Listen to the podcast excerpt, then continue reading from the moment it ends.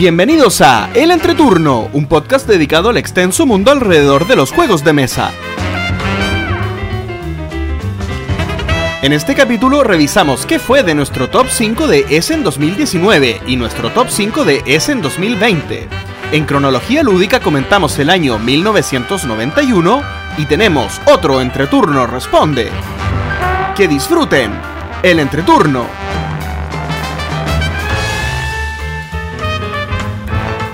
Hola, ¿qué tal amigos? Mi nombre es JP Gloria. Y yo soy Axel. y estamos comenzando el capítulo número 91 de El Entreturno. Estamos grabando el sábado 10 de octubre, el capítulo que saldrá el martes 13 de octubre. ¿Cómo están chicos? Martes 13. Mala suerte ese día, ¿o no? Mala suerte. Es verdad. Martes 13. Martes 13, no te cases ni te embarques. Bueno, embarcarse es medio complicado. De hecho, Eh, aunque no quisiéramos. Si tu familia tiene un astillero y tiene muchos barcos varados ahí. Y tienes un buen salvoconducto para poder ir al astillero. Por supuesto, porque trabajo ahí. Ah, Y verdad, verdad. mentira, pero tengo contrato de trabajo. Todos los, los movimientos de Gloria ahí para poder moverse. Oye, ¿cómo están? ¿Cómo, ¿Cómo los ha tratado la vida este... Hace tiempo que no nos vemos. La vida me ha tratado a mí bien, pero extraño jugar de una manera ya loca. Loca, yo ya estoy con Con síndrome de Estoy llegando al abstinencia. límite. Sí, estoy llegando al límite de mi, de mi capacidad. Pero eh, aparentemente pronto regreso a Santiago, así que pretendo, ya que hay- ya ustedes están sin cuarentena, pretendo por fin tener un par de partidas con medidas de seguridad, obviamente, pero en físico con amiguitos. Sí, para los que no saben, bueno, aquí en Chile está ocurriendo una apertura bien paulatina de, de, de los, permisos para poder salir y, y principalmente para poder tener actividades al aire libre.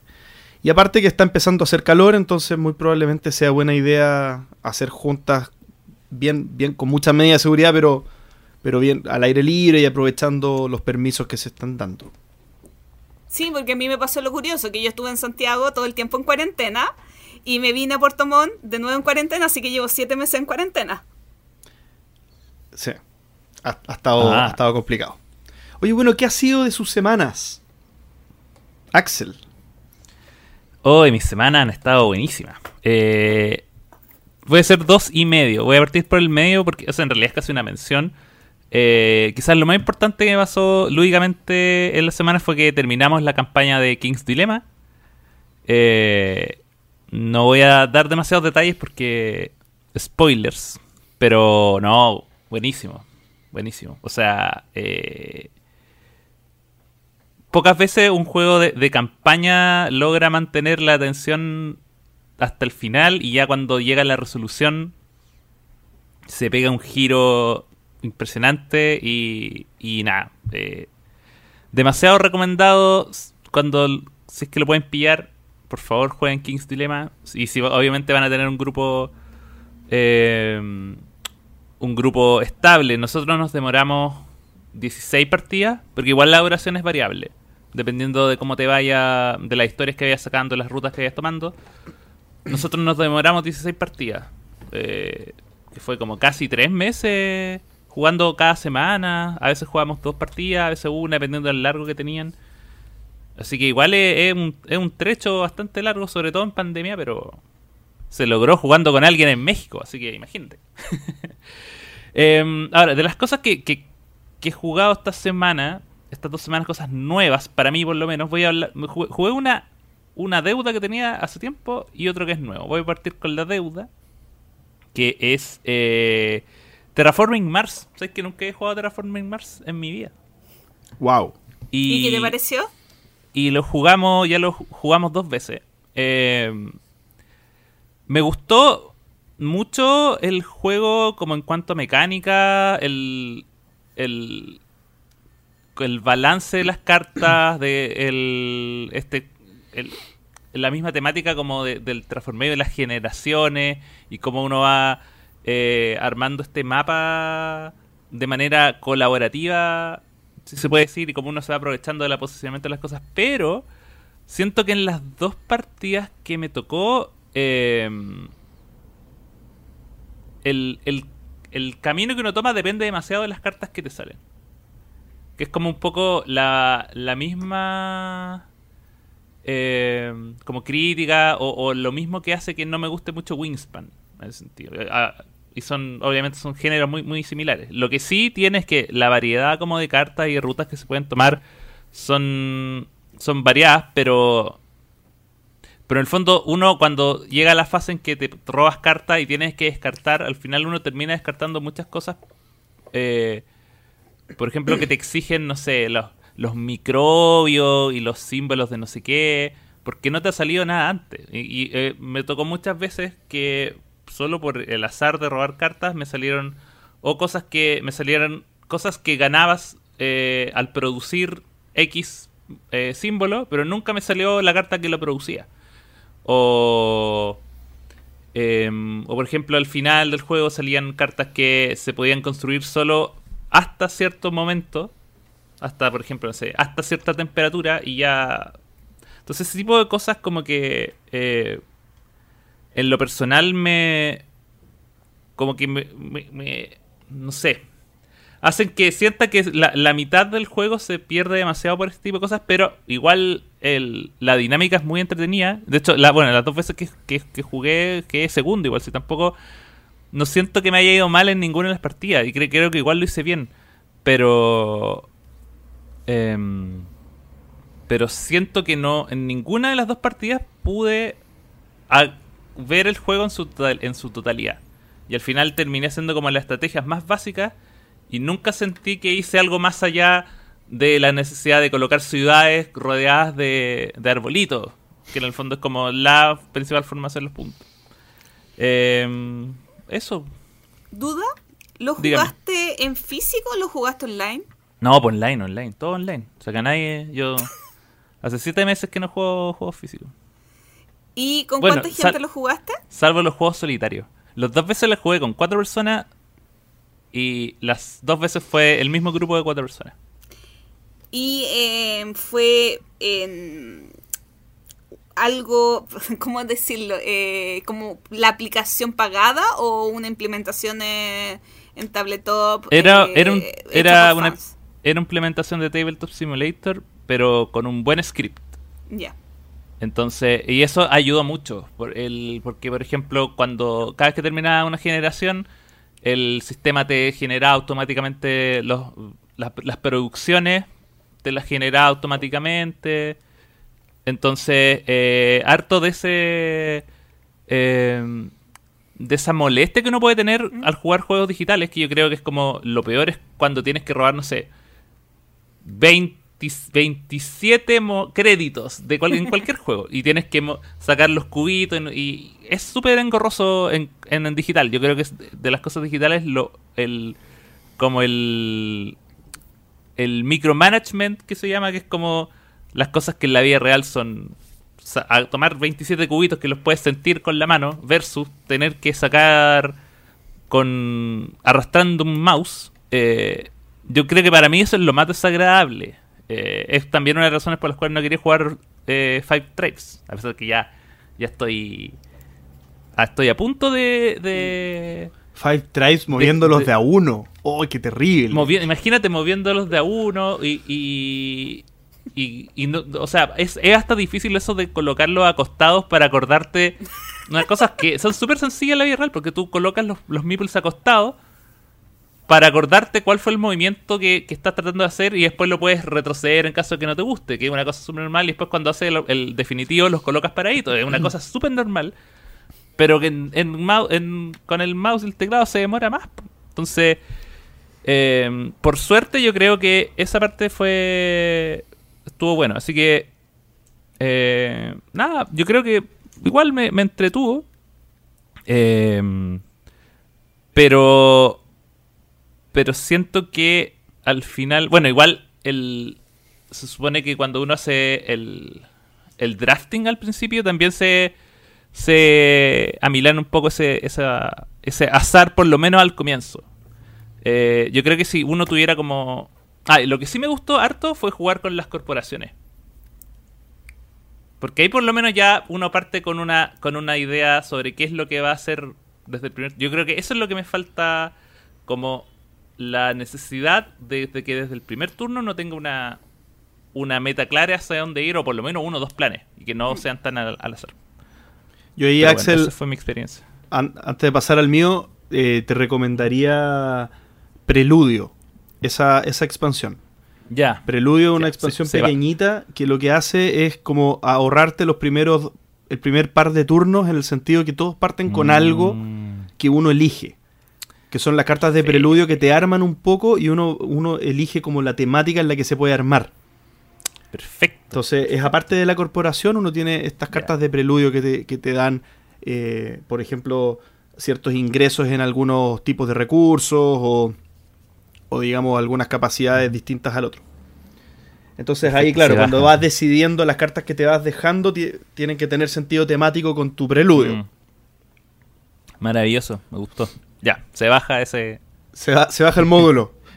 Se baja el módulo. Ya no puedo comprarlo, se baja. Ya. Bueno, en mi caso, eh, voy a hablar primero de algo que no he hablado hace mucho tiempo, que sería desde el último capítulo. Magic Arena eh, ya tuvo el. Bueno, Magic en realidad ya salió la última edición que se llama Zendikar Rising, el resurgir de Zendikar. Y mm, es una última expansión que tiene algunas mecánicas bastante interesantes. Una de ellas es que viene con tierras que son de dos caras. O, o no sé si, si- Creo que siempre una de las caras tiene que ser mínimo una tierra. Para estas cartas de, de dos tierras. De dos caras, perdón. Pero imagínate que la carta de Magic siempre tiene una, una contracara que es este, Claro. este diseño noventero que nunca cambió. Que dice Magic. que nunca ha cambiado. ¿Ah? Que- claro, que nunca ha que cambiado. nunca- y no lo pueden cambiar. y no lo pueden cambiar por la compatibilidad de los formatos hacia atrás. ¿Y cómo en fundas? Ya, ese es el tema, ese es el tema.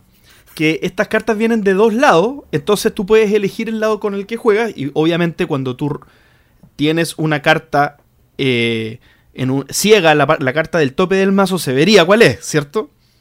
Por, lo, Mm. por lo tanto no se podría hacer. Bueno, entonces en los mismos tipos te dicen, tienes que usar fundas físicas, eh, fundas, perdón, eh, oscuras, Transparente. o Ah, no, oscura. usar una ficha, una ficha que es como escrita con plumón, porque vienen con unos templates, vienen como con unos formularios con forma de carta Magic, que sería esta carta. Que- y uno le escribe ahí cuál es la carta que es. Lado A tiene esta carta y lado B tiene esta carta. Y cuando te aparece, tú dices, y la juegas, tú dices, estoy jugando esta por este lado y la sacas de una carpeta, por ejemplo. Y la juegas. Entonces, claro, lo están haciendo, me llama mucho la atención, porque lo están haciendo co- como un concepto que se llama Digital First, o Mobile First, o Digital First, Claro. que sería Claro. la experiencia digital está primero, y después vemos cómo se haría la- el- lo físico, y después vemos cómo lo emulamos. Pero claramente, antes de que existieran todas las plataformas digitales, no me imagino que Magic hubiera inventado esta mecánica. Que, no, que- imposible. imposible, ¿cierto? Eh, y de cara al juego es muy bueno porque, por ejemplo, hay algunas cartas que son eh, una, una montaña en un lado y una isla en el otro. O sea, una, una tierra de un color y una tierra de otro color en el otro. Y, no, y, entran en el, y cuando entran en el juego no entran giradas, por ejemplo. Entonces, maravilloso. Tú puedes decidir versátilmente con qué maná te armas cuando te sale la carta. Y hay algunas que tienen una tierra por un lado o una carta por el otro. Entonces, por ejemplo, un maná azul y por el otro lado tiene una carta azul que hace algo. Entonces, cuando tú la robas al inicio del juego, te permiten construir tu base de maná en el juego temprano.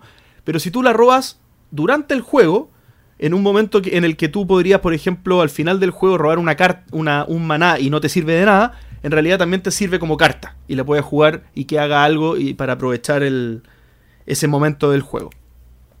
Eh, ¿Cuántas cartas de esas puedes tener en la baraja? Solamente cuatro por tipo, pero no hay una restricción de cartas de dobles. No, no hay una restricción adicional. E- Es, es igual que, que cualquier. En el fondo, todo lo distinto a tierras básicas, la misma restricción, 4 por, cuatro por tipo. Y la otra consulta que tenía es que el esa al momento de jugarla, en el fondo es, es la carta que decidiste jugar. No es como que cuando está ya jugada puedes decidir cambiarla. O sea, por ejemplo, ah, sabes que esta carta ya no la quiero usar, la doy vuelta para que me sea un, un manado. No, no. eh, la carta se jugó y quedó, cuando es permanente, Y que- queda en el lado eh, en el cual se jugó. Sí, cuando, cuando vuelve a la mano, porque te lo devuelven a la mano por algún hechizo o algo, Sí. eh, vuelve a, a- a su estado doble, digamos. Entonces ahí lo podría... Podrías volver a jugarla de nuevo Claro. por el lado que no lo jugaste. Eh, tal cual, tal cual, porque la carta Y física volvió. si se va al cementerio y, y- y usas algo para recuperarla. Ahí, ahí, ahí no estoy seguro. Ahí, porque un- estuve leyendo de que, claro, qué pasa, por ejemplo, si un lado es criatura y el otro lado es tierra. Si se puede revivir con una carta que reviva criatura, no estoy seguro. Ahí quizá alguien me podría aclarar que esté escuchando, Mm. pero. Tenemos a un Sí. juez de Magic, eh, amigo, que puede darnos la solución. Claro, y aparte también también hay otras cartas que hacen efectos, por ejemplo, no sé, el- eh, por el número de cartas que o de criaturas que tienen en el cementerio, o, o hay muchas cosas que, que dependían, dependerían de eso, pero pero sí, en, en el fondo lo que lo que decía JP, eh, por ejemplo, yo me acordaba cuando eh, cuando apareció Hearthstone, la gracia de Hearthstone era que muchos de los efectos eran cosas que eran, por ejemplo, daño a criaturas al azar. Que algo que, claro, se puede hacer en la vida real, no sé, tirando dados, la- lanzando monedas, pero acá es como, ya, el- el- la computadora lo hace. Y es porque era ese concepto de Digital First. No, pero claro, eh, pero Hearthstone tiene otras mecánicas que son irreproducibles. Por ejemplo, Sí, pues crea, crea un minion coste 2 aleatorio. pues ahí yo podría ni siquiera saber que existía esa carta. o sea, Sí. oye, pero, pero quería terminar de comentar que me encantó esa mecánica en conjunto con otra que ya era antigua, pero que volvió, que es el kicker. Que no sé, no me acuerdo cómo se llama en español, pero eh, creo que se llama in- eh, al- algo. Incentivo. al- eh, no me acuerdo. Y, que, y lo que hace Kicker es que una carta tú la puedes bajar con el coste normal o te da la posibilidad de pagar un poquitito, un poquitito más para que tenga un efecto adicional. Entonces, también Mm. es un planteamiento de cartas que escalan según el momento del juego en que la juegas. Porque si te sale al principio, tienes, que, tienes menos mana, entonces la, juegas más barata. Y si te sale al final, es una carta que ya está más poderosa y puedes pagar ese costo extra, pero con un efecto adicional que te sirve más al final del juego. Entonces, estas dos cosas de, de tierras duales con Kicker hacen que el juego escale mucho más en el, en el, en el tiempo y los juegos largos se hagan un poco más... eh, tienen más carne hasta el final. Porque en el fondo obviamente es súper poco climático que te es un incentivo para que usar esas cartas. es un incentivo para usar esas cartas. la partida. Exactamente, exactamente. Aunque las cartas con Kicker son un poco menos eficientes en términos netos, terminan a la larga siendo más eficientes porque te funcionan bien en dos momentos distintos del juego. Eh, me encanta. Eh, recomendado, creo. eh, ahora, los últimos bans me hicieron bolsa. ba- Banearon Uro, que estaba en, creo, el 80% de mis mazos. Así que hemos estado ahí viendo cómo lo hacemos. Bueno, yo les voy a contar que estuve jugando un juego que se lanzó por Kickstarter hace más o menos un mes, eh, Mercado de Lisboa. Eh, lo jugué con los chicos de República Lúdica. Este es un juego de Julián Pombo, que es un autor de Uruguay con Vita en la Cerda. Porque siempre se dice que es un juego de Vita en la Cerda, pero parece que, o sea, eh, parece que yo tengo la impresión de que es más de Julián y que fue basado en... Porque Pero ve- vende más decir que es de, la cerda. Claro, es que vende más, pero oye, es un autor latinoamericano. Sí, y debo Y- decir, bueno, es algo que pasa mucho con, con Bruno Catala también. Que hay como, no, este es, un juego de Bruno Catala. Catala. pero siempre, casi siempre hace codiseños. Ya. Claro. Y está ilustrado por Pedro Soto. Em, porque yo digo que es un juego de Julián sin tener mayor información, sin haber conversado, es porque está basado en una parte del tablero del juego de Lisboa. Está basado en esta parte donde eh, es toda esta eh, reconstrucción, no, no sé si llamarlo reconstrucción, pero como toda esta parte del mercado eh, que tienen en el tablero, en el lado derecho del tablero. Y la verdad es que me gustó mucho, porque es un juego muy sencillo. O sea, no un filler, pero es un juego eh, liviano para lo que se dice que es un juego de la cerda. Y em,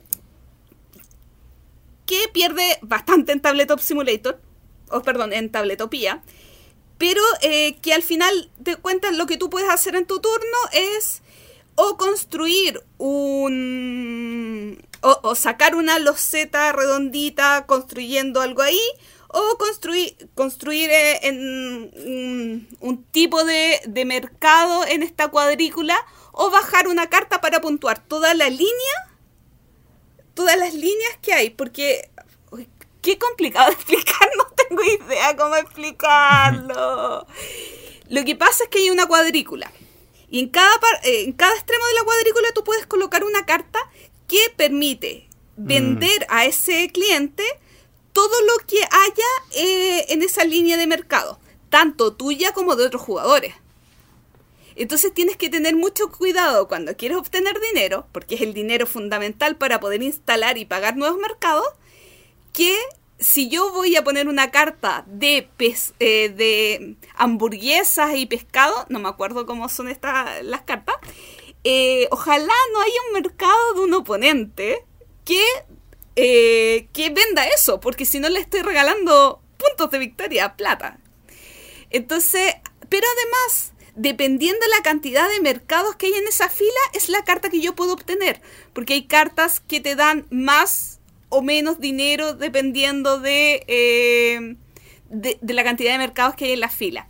Y el juego termina cuando eh, quedan, quizás ahí me equivoco por, porque puede tener una variación con la cantidad de jugadores, cuatro espacios disponibles, eh, solamente cuatro espacios para colocar mercados es un juego livianito, debería durar entre 30 y 45 minutos.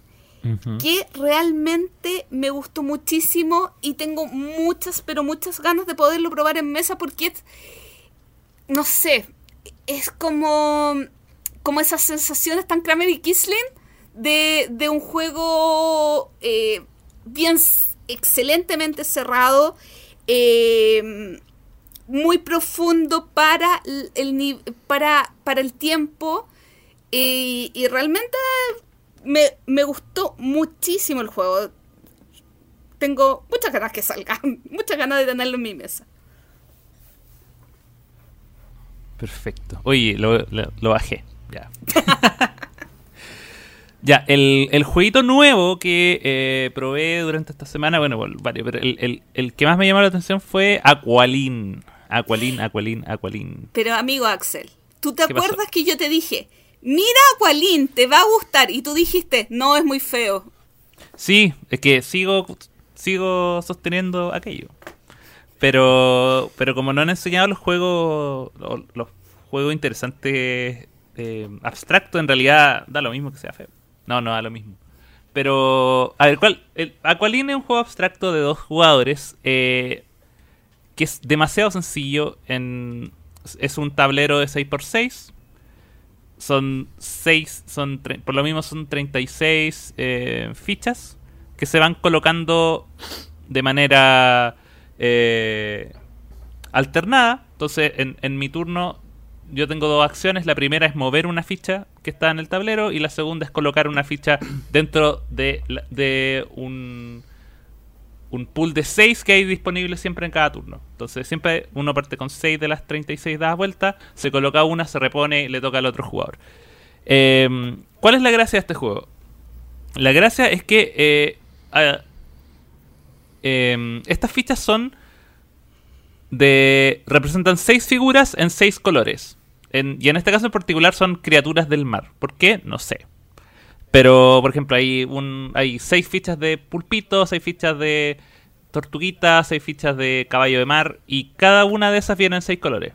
O, si uno lo lleva como el más abstracto, son como las fichas de Quirkle.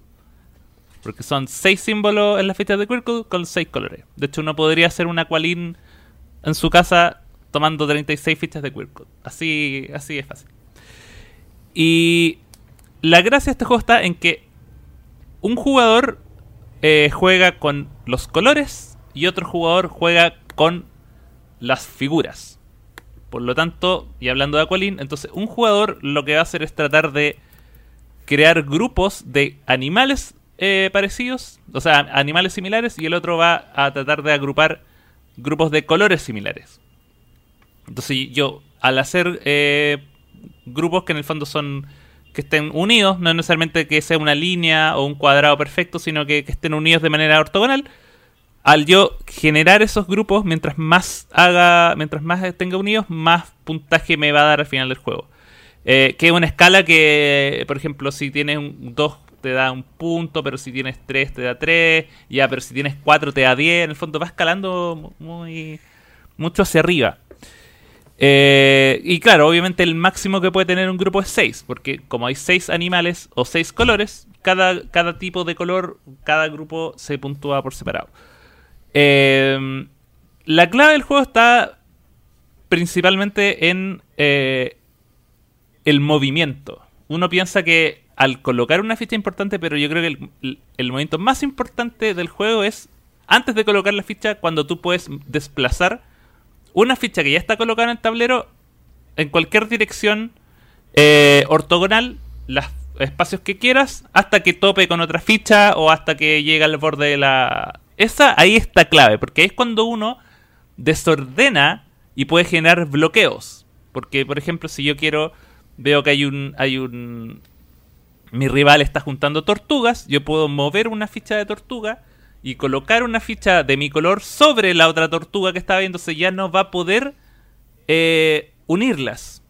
Ah, o tendría que gastar muchos turnos desplazándola y yo puedo en mi turno redesplazar lo que él desplazó. Entonces es un juego donde los bloqueos ocurren en cada ronda. Uno está permanentemente bloqueando al oponente. Eh, y yo creo que eso es muy entretenido porque por lo general eh, los juegos abstractos tienden a ser como un poco... Obviamente tienen un nivel de agresividad que probablemente se da... Eh, se va construyendo. Pero, pero acá es una agresividad constante. Eh, obviamente una buena, una buena agresividad, una, una, agresividad que en el fondo te está eh, obligando a eh, evitar que tu rival haga puntos mientras tú haces tus puntos. Eh, lo otro que también, que también es muy interesante es que como este tablero utiliza todas las fichas, eh, mientras más turnos se van generando, menos posibilidades de movimiento vas teniendo. Entonces tienes que ahí ir jugando con donde podría colocar las fichas. También está el, el tema de también generar alianzas. Yo podría, por ejemplo, colocar un, un, una ficha de un por ejemplo, si yo estoy yo estoy jugando con animales, podría colocar una ficha de un animal al lado de un color y decir, bueno, le estoy dando dos puntos, estoy generando un grupo de dos o de tres para mí, pero para, para el otro jugador, o sea, perdón, para el otro jugador genera un grupo de dos o tres, pero para mí eso podría ser uno de cuatro o cinco. Y ahí está, el, le dejo al, al, rival la opción de deshacer esos puntos de él si es que él quiere deshacer los míos. Eh, es una es súper sencillo de jugar y súper interesante y es, bien entretenido. Pero claro, obviamente la, desconexión temática eh, está ahí.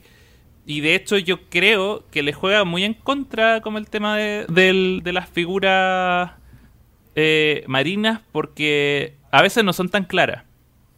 Eh, aparte son fichas azules eh, donde los colores de repente no se notan tanto. La elección de los colores tampoco, hay, por, ejemplo, hay rojo y rosado. Como hay 25 colores más, ¿por qué no colocan un naranjo? Em, claro, por eso yo siento que tiene como esos pequeños ripios en cuanto al diseño de arte que lo hace quizá un poco más difícil de, de em, un poco más difícil de revisar, sobre todo cuando estés jugando versiones digitales, porque me imagino que la, la física está como con, con ese relieve.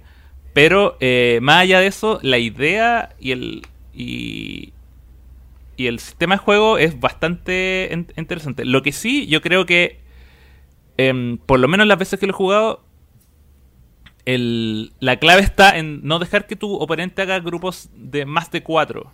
Porque ahí se escapa demasiado y por lo general es como que el que hizo el grupo de cuatro gana.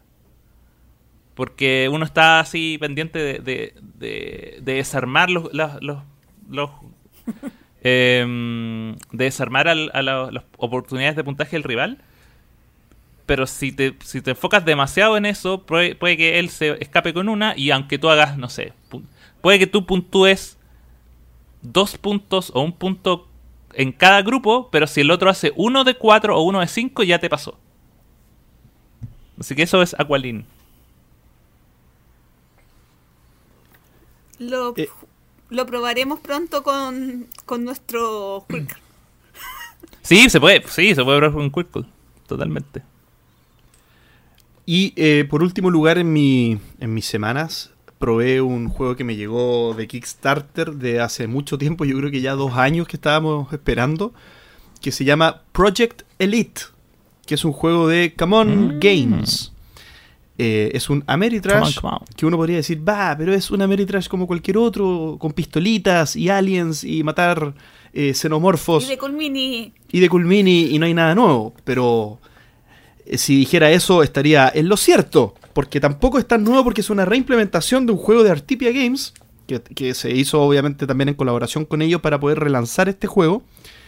Eh, pero lo novedoso que tiene con toda la masa de juegos Ameritrash es que es en tiempo real. Bien, este es un juego que no está basado en turnos, sino que está basado en fases. Y en la fase de jugador, es un juego colaborativo, y en la fase de jugador, de, juego, de, de acciones de jugador, se ponen dos minutos y todos los jugadores de manera simultánea intentan hacer la mayor cantidad de acciones posible tirando dados como eh, malos de la cabeza. Bien. Esto eh, tiene una, una contrapartida que no es solamente rapidez, porque el, cuando uno va tirando dados, los dados, las caras que te salen en los dados, uno las puede ocupar para hacer tus acciones, pero también hay una de las caras de los dados de acción de jugador que representan el movimiento alienígena. Por lo tanto, los aliens van avanzando en el tablero, se van moviendo por cada una de esas caras que te aparece en tus dados de acción. Por lo tanto, mientras tú más rápido tires los dados, más haces acciones, pero también más rápido se mueven los aliens. Bien, ¿y de qué trata toda esta cosa? Esta, cosa trata de que uno está en un laboratorio y tiene que parte en el laboratorio con todo el squad, con todo el, el team ahí, y tiene que salir a campo abierto a hacer misiones. Que puede ser desbaratar eh, unos núcleos eh, de no sé qué, o capturar aliens para poder analizarlos, o hacer o eh, explorar ciertas, ciertas, ciertas locaciones, etcétera.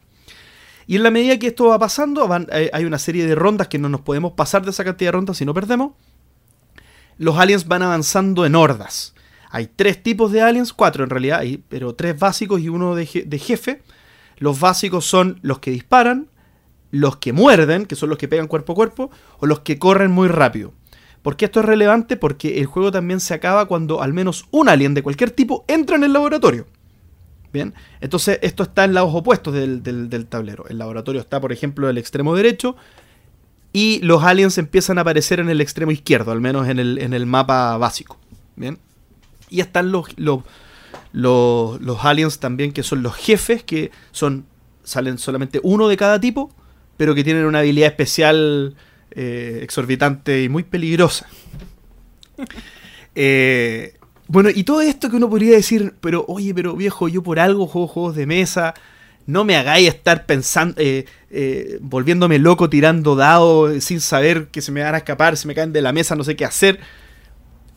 Tú podrías pensar eso no va a resultar, bueno, pero es una delicia este juego. De verdad es impresionantemente entretenido.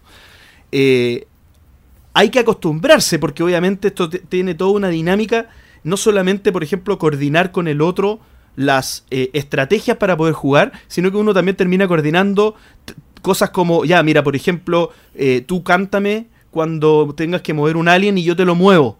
Porque yo voy a estar mirando esta parte del tablero y prefiero yo moverlo, entonces yo los muevo todos, muevo los míos, muevo los tuyos. O, o- o cosas así más logísticas de cómo poder organizar eh, los movimientos en el tablero. Porque aquí, obviamente, hay propensión a error. O sea, sobre todo en los primeros juegos, uno podría eh, mover dos veces el mismo, eh, un alien en contra de ti mismo, o eh, hacer una trampa involuntar- involuntaria, entre comillas, de no mover un alien que te correspondía mover. Entonces, claro, tiene un componente de prolijidad y de atención y de. Y de adrenalina. Claro, de, adrenalina seguro, pero, pero me refiero a que, que, tú tienes que ejecutar correctamente lo que va apareciendo en los dados, si no estarías haciendo, entre comillas, trampa. Entonces hay que estar muy atento y ser muy consciente de eso también. Eso es algo que a mí me chirria mucho en los juegos, eh, porque, bueno, yo creo que aquí el, el espíritu siempre es cero trampa eh, en los juegos de mesa modernos mm. y, en los cooperativos me parece que pasa igual. O sea, eh, de hecho la gente no jugona se sorprende mucho de los jugones cuando uno explica un, un cooperativo y te dicen, bueno, pero uno mueve una fichita que no, que no te gustó donde quedó. Y uno dice, no, se declara derrota y se declara derrota. Y es así. Y eso en la mayoría de los jugones pensamos así, creo yo. Entonces en este juego uno trata también de eso plasmarlo en el tablero de manera correcta. Pero raya para la suma, para no extenderme mucho, las sensaciones son muy positivas. Lo he jugado poco, un par de partidas solamente. Y, y, como tengo el Kickstarter, que tengo un camión con expansiones, eh, voy a explorarlas porque eh, agregan cosas nuevas. Por ejemplo, un tipo de, de personajes nuevos que son más poderosos, pero que te, piden eh, hacer más, más difícil el juego. Otro tipo de escenarios en los que uno está dentro de una nave y las, los pasillos son más estrechos otro que es un gusano gigante como el de Duna, que va avanzando por un desierto y tú tienes que pegarle en distintas partes del cuerpo y lo tienes que ir achicando hasta poder matarlo. Eh, distintas cosas muy entretenidas. Project Elite, muy bueno. El, bueno, yo igual tengo dos juegos y medio, pero el medio lo voy a guardar para mi top 5 de Essen. Spoiler. ¿Cuál será? ¿Cuál será? el que me conozca sabe cuál es. Bueno, eh, el juego que les voy a hablar es eh, Chakra, perdón. Es un juego que he estado jugando en Borgen Arena, eh, que mm, en español salió por Mercurio y acá lo trae más cuatro distribuciones. Y que tengo muchas ganas de jugar en físico. está dentro de mi lista de compras muy próxima. Es un juego súper liviano. tiene un 1.7 en Borgen Geek y que consiste en que hay distintos colores, distintos chakras que tú tienes que ir llenando con tres piedrecitas de ese color. Y en tu turno tienes seis fichas de acción y lo que puedes hacer es, eh, perdón, cada uno de estos chakras, cada uno de estos colores están en una fila, ah, en, en una columna y lo que tú puedes hacer es eh, desde un dispensador que van a tener tres fichas de diferentes colores, sacar uno más, dependiendo de las reglas, y colocarlo arriba.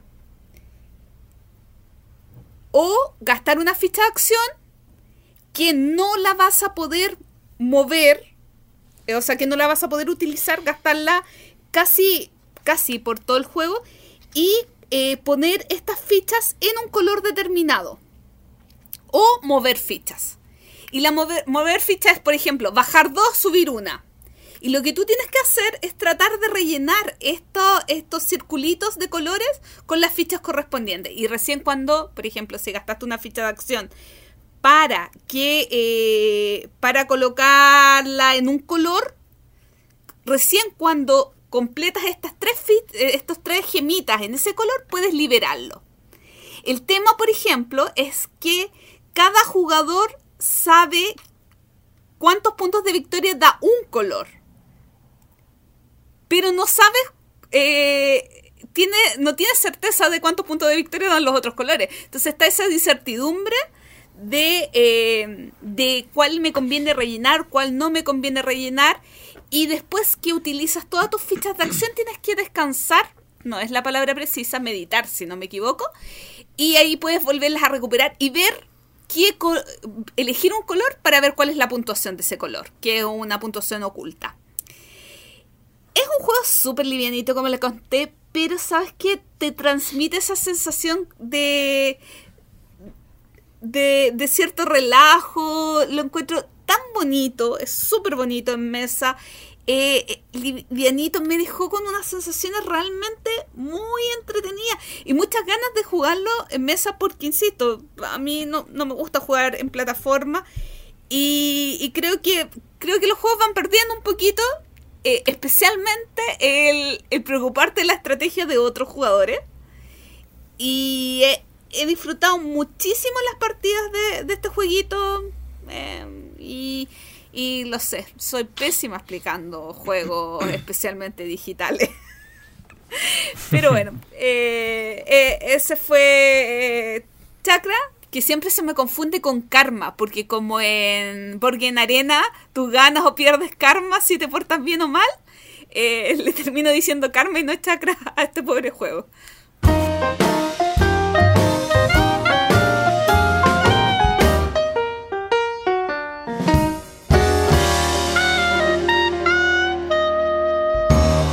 5. Y como es tradicional, y de hecho es muy tradicional esto, porque eh, a pesar de que hace muy poco Axel es parte de la plantilla regular del entreturno, creo que lleva tres años haciendo el top de Essen con nosotros. Oh, es verdad. Por lo menos. Ah, es- este, creo, sí, este sería el tercero. Sí, creo, creo que ya lo he hecho dos veces antes, sí. Este es el Sí, es el tercero consecutivo porque recuerdo que hiciste, Sí. JP, cuando yo estaba en Essen, hiciste un top con el Nico Valdivia y Sí. Axel en, en un ca- En el repost, café en de... Sí, Se me había olvidado que Eso estabas tú también, Axel. Qué grande. Sí. sí. Y bueno, nuestro top de Essen siempre tiene una característica que la primera etapa es conversamos de qué fue lo que quisimos, creemos, tuvimos expectativas el año anterior y qué tanto se cumplieron. Y saber cuál es el top que generamos el 2019 cada uno de los participantes del entreturno.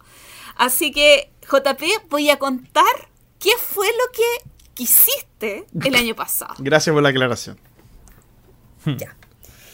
Eh, vamos a partir del 5 al 1 o del 1. Ah, del tenemos 5 al la 1. lista completa. Del 5 al 1. Bueno. Del 5 al 1. Número. El 5 para JP era Trismegistus. El 4, Orleans Stories. El 3, Expedition to New Day. El 2, Paladines del Reino del Oeste. Y el 1, la expansión de Teotihuacán. Cuéntanos, JP, ¿qué, qué, qué has vivido con respecto a tu top de Essen del 2019? Bueno, de este top 5 voy, a, voy a decir que eh, he jugado pocos de esto. Eh, en- eh, exactamente, el número exacto sería ninguno. ¿Ok? Em, sí. Eh, bueno, lamentablemente, entre todo lo que ha pasado desde ese momento del tiempo hasta hoy día, eh, contando eh, estallido social, pandemia y el restaurante y todas las cosas juntas, eh, hemos estado en sequía ya por mucho tiempo. Pero sí puedo decir qué cosas me mantienen hypeado hasta el día de hoy de esta lista. Porque, por ejemplo, hay, hay uno de ellos. Yo, creo que, yo creo que de todos he, he escuchado buenas reseñas y he escuchado buenos comentarios, salvo uno, que sería el número 4, Orleans Stories. Que he escuchado bastante malos comentarios de, de este especie de, de campaña del Orleans, que sería como una manera un poco más intrincada de, de jugar un juego que ya estaba bien depurado y, y era bastante entretenido en la manera que estaba, y ya tenía alternativas interesantes con expansiones, que incluso había una cooperativa, eh, para, para poder añadir más chicha, como dicen los españoles, eh, al juego. Y el resto me parece que, que- que siguen ahí en- a, a la, a punta del cañón para poder quererlo jugar. Así que eso, bastante triste mi, mi experiencia. Axel, ¿tú quieres hablar algo de los juegos de JP o voy directamente yo a desanimarlo nuevamente? No, dale tú una más. Yo te Bueno, con, con Axel jugamos tres Megistus. Sí. Eh, yo, si no me equivoco, le di tres partidas antes de venderlo la misma semana que lo estrené. Para que veas lo... Comprueba absolutamente que yo tengo algo con Tachini. Absolut, o sea, yo tengo problemas con los diseños de Tachini. Problemas personales. Principalmente con... Sí. Eh, y principalmente lo que me molesta de Trismegisto, bueno, las reglas son un horror. Explicarlos atroz. Y al final de cuentas es porque el juego está sobrecomplicado. No es que el juego sea un juego duro. El juego tiene. Bueno, el- además que el manual está más hecho. El juego tiene demasiadas cosas complicadas artificialmente. Y eso realmente no me, no me gusta en el diseño. No, Es poco, le- no me poco acuerdo. elegante, dices tú. Co- Sí, es súper poco elegante. Ya no me acuerdo y voy a mentir un poco ahora, pero no sé. En tu turno tienes seis acciones. Ya. Y ni siquiera hay una tarjeta que te recuerde qué posibles acciones. Y cada acción, y además puedes hacer reacciones. Ah, Después de tu turno, cada jugador puede hacer reacciones. Y tienes cuatro opciones de reacciones que puedes hacer. Y es sucio. Es sobrecomplicado. Eh, no, eh, no es agradable. O sea, no es que el juego sea malo. Feo, Tashini, Pero feo. realmente nunca más lo quiero jugar. O sea, no. Muy bien. Axel, ¿te acuerdas algo de él? ¿Alguna, Eh, ¿Algo de su experiencia traumática? Sí, o sea, lo que pasa. Yo creo que lo- lo. Yo creo que en el fondo lo peor que puedo terminar diciendo de él es que la verdad es que se me olvidó bien rápido. O sea, no. No me generó. Nada en su momento. Hoy en día tampoco me acuerdo. Estoy tratando de buscar acá para ver cuántos puntos hice, pero no. La verdad. La verdad es que el, sí me acuerdo que era como, o sea, habían diferentes elementos y cada elemento podía tener diferentes eh, como grados de maduración o no sé qué, y había que pasarlo y solo podías convertir uno a otro, que claro, igual eh, temáticamente era como la, la alquimia y cómo convertir del elemento A al mercurio y no sé qué, pero en realidad eh, lo olvidé súper fácil. Tris Sí, qué triste olvidarlo así de fácil. Tris Megistus, ahí está. Eh, más encima fue el que hizo menos puntos ese día. Aquí hice, hice la mitad de puntos del primer lugar. Wow. Con eso te... Ah, no, no fue el último. Chuta. Imagínate. No, Imagínate. se pasó, se, se pasó mal, se pasó mal. Porque, cl- claro, Sí, yo, como le digo, le di un par de oportunidades, pero no. O sea, creo que desde la partida 1, o creo que desde que me leí las reglas, leerme las reglas, ver un video, volverme a leer las reglas, hacerme un resumen, escribir a mano resúmenes para los jugadores, para que tuvieran algo así como una tarjetita de ayuda, porque realmente se necesitaba una tarjeta de ayuda para recordar todas las, las cantidades de acciones, porque no... no- Bueno, en fin. Vamos mejor Mira, con cosas pero- bonitas. Gloria. Y lo eso lo jugamos este año, en febrero. ¿Sí? Más encima fue casi uno de los últimos juegos que jugamos. Da igual, Wow. har- jugamos harto después. Pero imagínate, po. Si llegaba el COVID en febrero, pudo, pudo haber sido el último juego que hubiésemos jugado. Qué triste, qué triste. Bueno, Axel, hablar un poquito de eh, tus juegos, tus... A ver, que mi top dijiste el cinco. 2019. Ya. El número 5 está Juto. El 4, Juto. QE. QE. El 3, Queens. Queens dos. con Z. Alta- eh, perdón, Aventureros al Tren Japón, eh, Italia. Y el 1, Marco Polo 2. Ya, yo de esta lista eh, debo decir que no solo he jugado dos de esos cinco, sino que soy dueño de dos de esos cinco.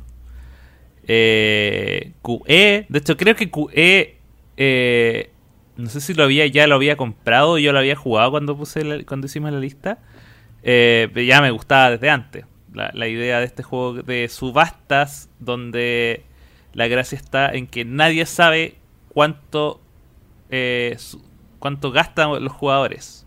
Son subastas donde el monto que se subasta es siempre secreto. Y uno solo Ilimitado. sabe. eh, y solo el, el- el que. el- la persona que, que tiene. Que, que hace la subasta en la ronda. Es la que sabe cuánto pagó el resto. Y tú solo sabes. Cuando pierdes. Que alguien puso más que ti. Nada más. Y ahí uno tiene que ir sacando los cálculos de cuánto es lo que se ha ido gastando durante la ronda. Porque me parece que es una mecánica muy entretenida, a pesar de que yo me cargan las subastas, pero esa vuelta de tuerca hace que sea bastante. te, te tiene atento todo el rato. Porque aparte, el que gasta más dinero es el que pierde el juego. Entonces uno puede decir, ah, pero entonces gasto infinito más uno, o infinito elevado al infinito. ya, pero el que si gastaste más al final del juego, al final, al, final se revelan todos los, el que gastó más, aun cuando tenga más puntos, pierde. Muy. Así que. Nada. Y eh, Ticket to Ride Japón. De hecho, yo me acuerdo de haber mencionado exclusivamente Japón más que el de. Porque el de. Creo que el de, el de Italia, el de Roma, no sé. Que todavía ni siquiera los juego. Pero el de Japón me gustó harto. Eh, es una. Con esta parte como colaborativa es una vuelta de tuerca bien interesante, hace que el juego sea incluso más ágil, yo creo que. Yo creo que lo deja como entre un Ticket to Ride normal y los Ticket to Ride. Eh, Versión Pocket. estas versiones pequeñas es como perfecto, ahí justo entre medio de, de esos, porque eh, ayuda bastante a que uno complete sus sus rutas, el tema de tener estos, estos eh, trenes colaborativos, que en el fondo ayudan a todos. Y del resto, mira, Tascuto se lo perdí en el, en, el, en el camino. Ya ni siquiera lo podría jugar. Como que ese espacio me lo, me lo arrebató Miyavi. Como que con Miyavi yo dije, ah, ya está un juego que llenó ese, ese espacio en mi corazón. Queens lo quería jugar todo este tiempo. Desde, Estoy a punto de comprármelo. Yo lo necesito, pero urgentemente, en algún momento. Yo sé que eh, algún, cuando llegue acá lo voy a tener, pero... Eh, nada, y Marco Polo 2 lo mismo, tampoco lo, tampoco lo voy a jugar. Pero de los que me quedan, yo creo que Queens es el que más aún anhelo jugar. Yo de lo de Axel he jugado, jugué una partida de Ticket to Ride Japón y también jugué QE y los dos son juegos bastante agradables. El QE está loco. El QE es loquísimo. Está loquísimo. Y, quedé con ganas de jugar más el, Aventureros al Tren Japón porque igual es bastante diferente a lo que uno está habituado en tema de las rutas y esos tren bala eh, son hermosos son muy bonitos, aparte es muy bonito y, tiene, aparte tiene esto, tiene harta innovaciones, tiene este mapa más pequeño que está dentro del mapa más grande y que tiene conexiones con el mapa grande y tienes que hacer como, porque tiene como el, el tren que conecta a Japón, pero también tiene las estaciones del metro, entonces de repente tienes que hacer como, tienes que ir como de una, no sé, de una comuna a un barrio. Y esa parte lo encontré bien, bien interesante y también por el hecho de tener estas, estos, estos trenes colaborativos, em,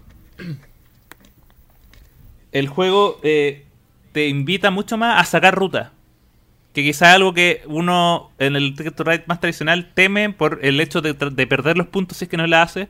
Pero acá uno puede decir, ya, uno completa muchas rutas a mitad del juego y te, te invita a sacar más rutas. Entonces, hay un poquito más de push your luck.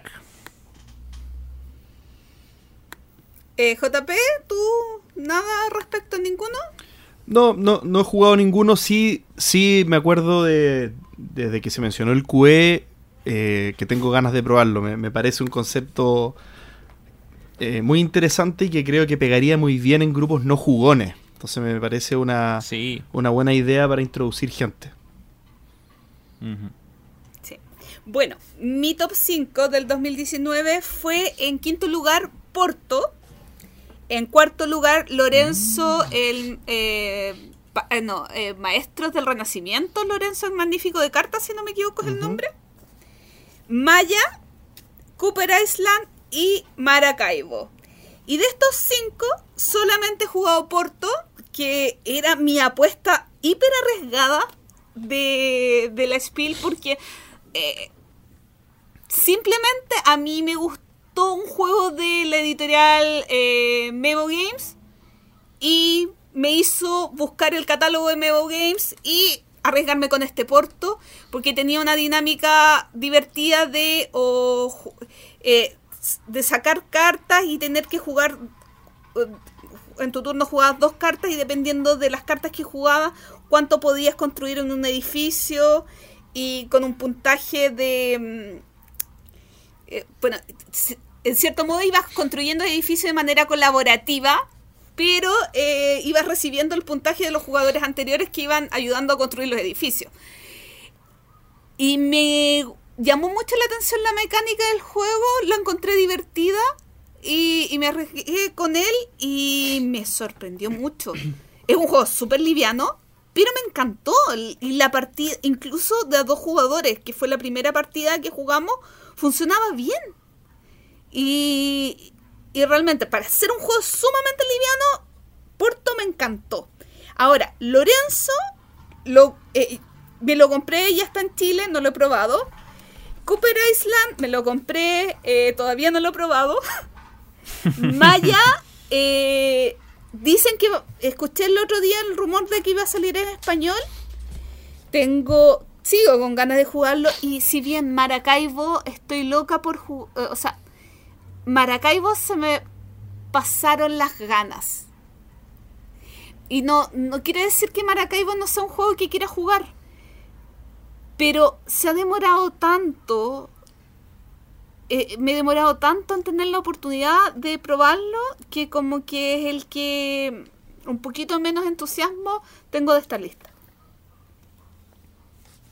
Yo te iba a decir lo contrario. hay críticas maravillosas de Maracaibo. Eso te iba a decir, como único comentario de tu lista, me parece que Maracaibo es el que más hypeado todavía sigo estando. Eh, el que me tiene menos motivado por los por lo que por lo caro que sé que está llegando, pero por otro lado es uno de los juegos que probaría sin problema, sin tener el como el deber de comprármelo, digamos. Sí, yo también eh, apoyo eso, también tengo interés de probar Maracaibo, pero yo también jugué Porto. Y es un juego muy agradable. Me gusta harto. A pesar de que la calidad de las cartas no es muy buena. Pero eh, es un juego súper bueno. Es un juego súper apretadito. Eh, colorido. Fácil de jugar. Eh, nada, es, yo creo que es una súper buena apuesta. Eh, y, nada, yo todavía. O sea, es un juego que volvería a jugar, que extraño jugar, así que. Sí. Eso, y que tendría en mi colección. Feliz de la vida. Sí, a mí realmente esa apuesta a mí me alegró porque fue loca, fue arriesgada y. Y considerando el tipo de juego, que es un juego muy liviano, eh, me siento orgullosa de mi ojo. Debo sí. decirlo. Y bueno, eh, ahora toca la verdad. ahora toca. nadie sabe eh, que, cuáles son nuestros. Y de hecho, a mí se me perdió mi, Se me acaba de perder mi lista. Ni siquiera tú sabes tu. Ni siquiera yo sé mi lista. Y ahora vamos a conversar sobre nuestro top 5 para el Spiel 2020. Oye, y es en serio, se me perdió mi lista. Uh, Eso te pasa por imprimir, y hacer papeles y no, tenerlo. Aquí, están mis papeles, aquí están mis papeles, los acabo de encontrar. Uf, sufrí. en vez de tenerlo como uno, en un blog, en un blog de nota en el computador. Sí. Oye, eh, yo hice un poco de trampa en mi top 5. Lo confieso. a ver, ¿qué tanto de trampa? Para, para ver si, si la consideramos. después se los voy a comentar. Cuando, lleguemos al número lo comentamos. Capaz no nos damos ni cuenta. sí, bueno, vamos, a, vamos entonces acá a partir por este lado. Mi número 5. Mi número 5 es un, un, hermano, más que primo, iba a decir, un, hermano del juego que mencionamos, uno de los juegos que mencionamos de mi lista del 2019, específicamente el número 2, eh, que era Paladines del Reino del Oeste, en este caso es Viscondes del Reino del Oeste. Es el último juego en la trilogía de Reino del Oeste de Shem Phillips, de 1 a 4 jugadores, de 90 minutos de duración, que tiene el mismo concepto gráfico del resto de la trilogía, incluso que, eh, que eh, Saqueadores del Mar del Norte. Tiene, eh, Shem Phillips en sus juegos mantiene una línea gráfica y de, estética y también de simbología bastante parecido que hace bastante como invitador a los que amamos estos juegos a seguir estando hypeados y querer ir probando este tipo de juegos. Por lo tanto, el primer gran argumento que tengo para poder ponerlo en la lista es ese. Eh, y el segundo es que me, ya- me- me llama mucho la atención la mecánica de, de rondel de deck building que tiene para poder activar las, eh, las acciones. Bien, esto es un tablero que creo que es modular porque es un tablero como medio redondo que está en, en el centro y se arma con trozos de pizza, digamos, que se, que se ponen uno al lado del otro para formar este tablero redondo.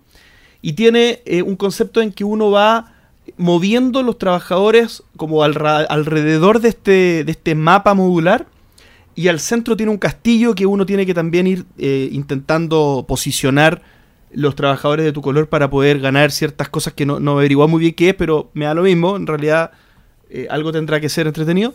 Con un tablero de jugador en el que uno va poniendo las cartas, que con una especie de deck building uno se va armando de unas cartas y las va poniendo de izquierda a derecha. Entonces uno cuando juega una carta la pone en una hilera de tres, de tres posibles cartas al lado izquierdo y cuando juegas la segunda esto va corriendo.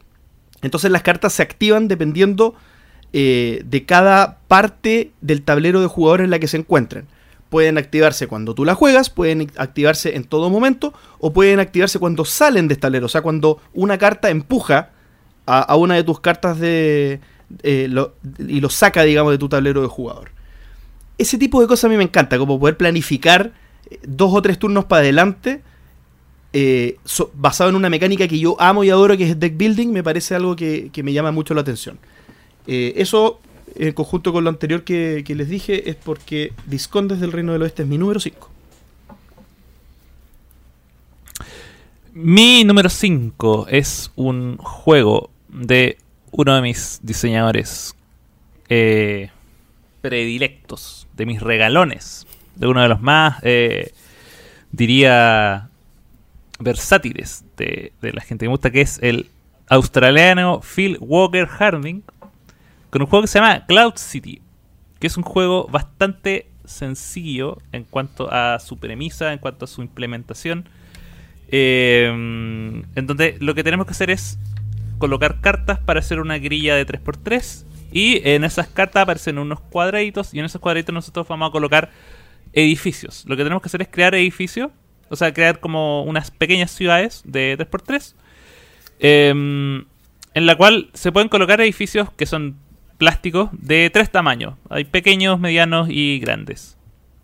Eh, la idea de esto es irlos colocando y cuando tú colocas eh, un edificio de eh, un tamaño y uno eh, de- del mismo tamaño separado por varios espacios, tú puedes colocar un puente entre ellos. Y al colocarle esos puentes vas generando puntaje y al final del juego, obviamente el que generó la mayor cantidad de puentes colocados, dependiendo del largo, eh, si hay unos debajo de otros, ahí se hace la puntuación y se gana. Es un juego bien sencillo, bien corto, como te digo, son se colocan nueve cartas nomás y uno eh, va, va creando esto y me llama mucho la atención, primero porque visualmente es bien atractivo generar estas ciudades.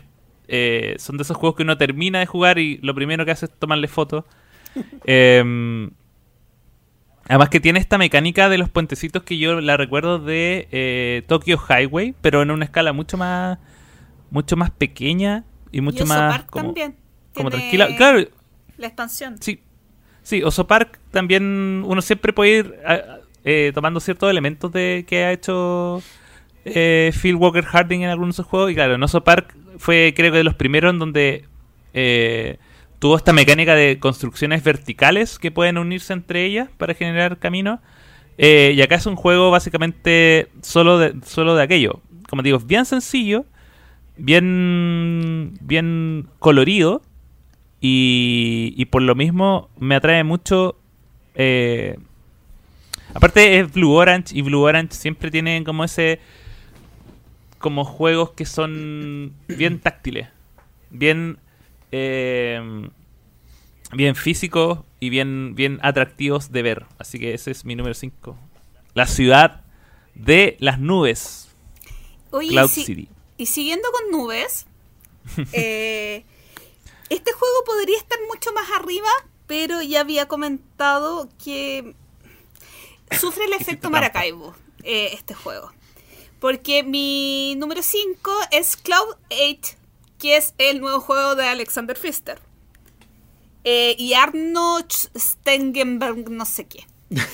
Eh, ¿Y por qué sufre el efecto de Maracaibo? Porque si yo hubiera jugado Maracaibo y me hubiera gustado Maracaibo, probablemente este sería mi número uno. Probablemente... Eh, y, y, lo tengo tan abajo justamente por culpa de Maracaibo, por culpa de que no he podido jugar el juego. Eh, no he leído mucho del juego. no, es que no, no estoy tan motivada por él pero tampoco podía dejarlo de, poner en el top 5. Entonces tiene mecánicas de engine building, de deck building. Eh, también tiene eh, un poco de. Eh, tiene el tema de campaña, como ya había comenzado con Blackout Hong Kong, que nunca la jugué la campaña de Blackout Hong Kong. Y también de, de Maracaibo. Entonces, claro, es un juego que sí, un poco en esta línea. La temática tampoco me llama mucho la atención. Pero es un juego que sin duda tengo muchísimas ganas de probar. Estuvo en mi lista corta este probablemente sexto o séptimo pero no quedó. No quedó en, la creme de la creme. mi número 4 es un juego que tiene mi padre, que, lo tiene cuando voy a Viña, lo hemos jugado algunas veces. O sea, es un juego que ya existe, pero esta es la segunda edición. Esto es Eclipse, Second Dawn for the Galaxy. Eclipse, Second Dawn for the Galaxy. Y la razón es que yo considero que detrás de Eclipse primera edición hay un gran juego que tiene 2 o 2,5 pifias para mí, 2,5 temas que yo le habría mejorado. Uno son los componentes, las naves son feas. Dos es la, el nivel de microgestión que involucra, las pastillitas estas que uno tiene que mover por un tablero gigante y al final es difícil de leer. Claro, es difícil de leer los primeros juegos, es verdad. Alguien que juega mucho Eclipse dirá, bueno, te acostumbras como todo en la vida, claramente, pero, pero la gracia está en que te cueste poco acostumbrarte, obviamente.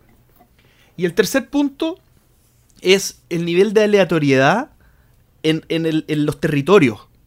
Que de repente el posicionamiento que uno tiene en el mapa hacía que fuera de, medio injusto, digamos, el nivel de proyección en ese mismo mapa que un jugador tenía sobre otro. ¿Bien? Y casualidades de la vida, lo que se propone en esta segunda edición es justamente solucionar esos tres problemas. Por lo tanto, eh, esto ¿Te contrataron como asesor, JP? La verdad, yo creo que me leyeron la mente, porque esto no, recuerdo haberlo comentado nunca. Pero, pero sí, sí me puso bastante hypeado este tema. Eh, sobre todo el tema de los materiales. Acá, bueno, la mezcla entre el primero y segundo punto, porque los materiales son más bonitos, pero también los materiales como de cada jugador son más compactos y mucho más como un como que fuera un tablero de control compacto para tus eh, stats, para tus características de jugador. Con, eh, por ejemplo, esto que era un, una eh, hileras de pastillitas de izquierda a derecha, ahora son disquitos, son como círculos pequeños que van, los cubos se ponen alrededor de este círculo y es como que se estuviera llenando un tacómetro, digamos, como de un auto para, cada una de, de, las características de tu, de tu raza. Eh, así que eso, no hay mucho más que comentar. Es un gran juego que necesitaba quizá eh, una revitalización que es esta Eclipse segunda edición. Mi cuarto juego es un juego eh, diseñado por Elizabeth Hargrave. Es un juego que ya está disponible hace rato en Estados Unidos, pero por lo que tengo entendido, ahora en la temporada S va a ser el lanzamiento en Europa, que es Mariposas. Que es el nuevo juego de la creadora de Wingspan y que es un. Eh, como un juego de carrera, puede ser, un pick down delivery. Bueno, es, eh, un juego basado en la migración de mariposas desde México hasta Estados Unidos, en ida y vuelta. Eh, en donde en nuestro camino obviamente tendremos que no solo ser los primeros en llegar, sino que eh, tendremos la posibilidad de crear más maripositas, de juntar eh, iconos de flores y todas esas cosas eh, medias abstractas que uno termina haciendo de, esto, de este juego. Eh, me llama la atención primero, obviamente, por la temática, por la... em, que es algo... Las temáticas extrañas son siempre bienvenidas. Eh, también eh, visualmente es, bien atractivo, tiene harto colorido y también es muy sencillo de jugar. Es como mm, muy en la lógica también de, Elizabeth Har- Hargrave. Son juegos como para juegos que funcionan muy bien para eh, ingresar a gente en el en el en el hobby. eh, porque básicamente uno en su turno elige tiene entre dos opciones de cartas que roba, que son cartas de movimiento. Algunas te dicen, por ejemplo, puedes mover una, una mariposa tres veces, mueve dos mariposas una vez cada una. Y el- lugar en donde se van moviendo es clave para ir recolectando la- la- las cosas que. eh, los objetivos que finalmente te dan más puntos. No es solo quien llega primero de ida y de vuelta, sino que entre medio tienes que hacer otras cosas. Como les digo, por ejemplo, puedes entre medio procrear y generar más mariposas para en tu turno tener más opciones de movimiento y tomar más, más control de este, de este terreno. Y lo otro que tiene que, que algo que sí me gusta mucho y que ya es como un como un sello de estos diseños de Elizabeth es eh, que cada hay hay tres temporadas tres temporadas em, estaciones del año y en cada estación del año se puntúa algo de manera diferente. De la misma manera que Wingspan en cada, al final de cada ronda se puntúa algo de manera diferente acá también y eso te va variando en cada juego y va haciendo que eh, tus eh, em, tus acciones no sean tan automáticas, sino que no te pueda aprender el juego siempre de una manera porque al, al ir variando los objetivos que tiene cada ronda al final, obviamente vas a tomar otras decisiones. Así que hace tiempo que le tengo echado el ojo.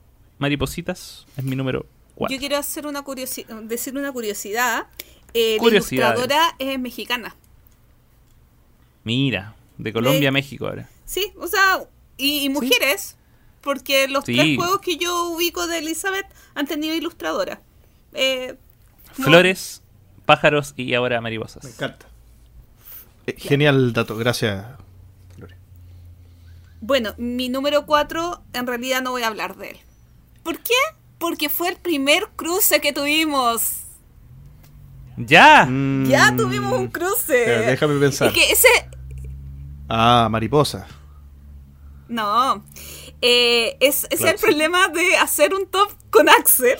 Ah, y de que tenemos admiraciones por autores similares, como por ejemplo Filito. Phil Walker Phil. Harris y el Close City es un juego que... eh, el juego me llama mucho la atención. Me gusta el nivel de dureza que tiene este autor, algo muy liviano. Eh, encuentro que son pequeñas genialidades lo, lo que él hace. Eh, me encanta... eh, Ay, se me olvidó el juego, eh, Cacao, me gusta Oso Park. Entonces, le tengo mucha fe a este juego. Y lo otro eh, es que pronto, espero que la próxima semana voy a jugarlo. Porque... Upa. Y espero jugarlo con Axel, porque tenemos Upa. unos amiguitos que nos los van a prestar para poderlo probar. Así que... Ah, no. eh, Qué felicidad. eh, mi número 4, Axel ya lo explicó. Yo no tenía idea cómo explicarlo además. Así que estoy nada, muy de agradecida de, que vayas antes que yo. De nada, de nada. mi número 3, Cloud City. Cloud City. Perfecto. Mi número 3 no está ni en la lista de Axel ni en la de Gloria. Eso lo sé. Y es eh, un juego que responde a una búsqueda que, que, abrió algo que le falta a mi juego favorito de todos los tiempos, que es Gloomhaven. El juego se llama Ascension Tactics. Bien. Y es un juego que desprende del deck builder eh, por excelencia de años y años, Ascension. Y es la implementación táctica de miniaturas sobre este deck builder. O sea, es un juego que mantiene como motor básico el deck builder tradicional, pero que las acciones lo que van haciendo es ir moviendo tu personaje en un tablero y eh, ir realizando la- las acciones en el tablero. Ahora, ¿qué es lo que falta en Gloomhaven? Que yo lo mencioné, que eh, inició como una búsqueda, digamos, eh, de un tipo de juegos que llene ese vacío que dejó en mi corazón, y es el PvP. El PvP, que significa player versus player, o sea, la posibilidad de jugar contra otros jugadores. Bien, y no solamente contra el tablero en un, en un, en un modo 100% co eh, cooperativo. Bien.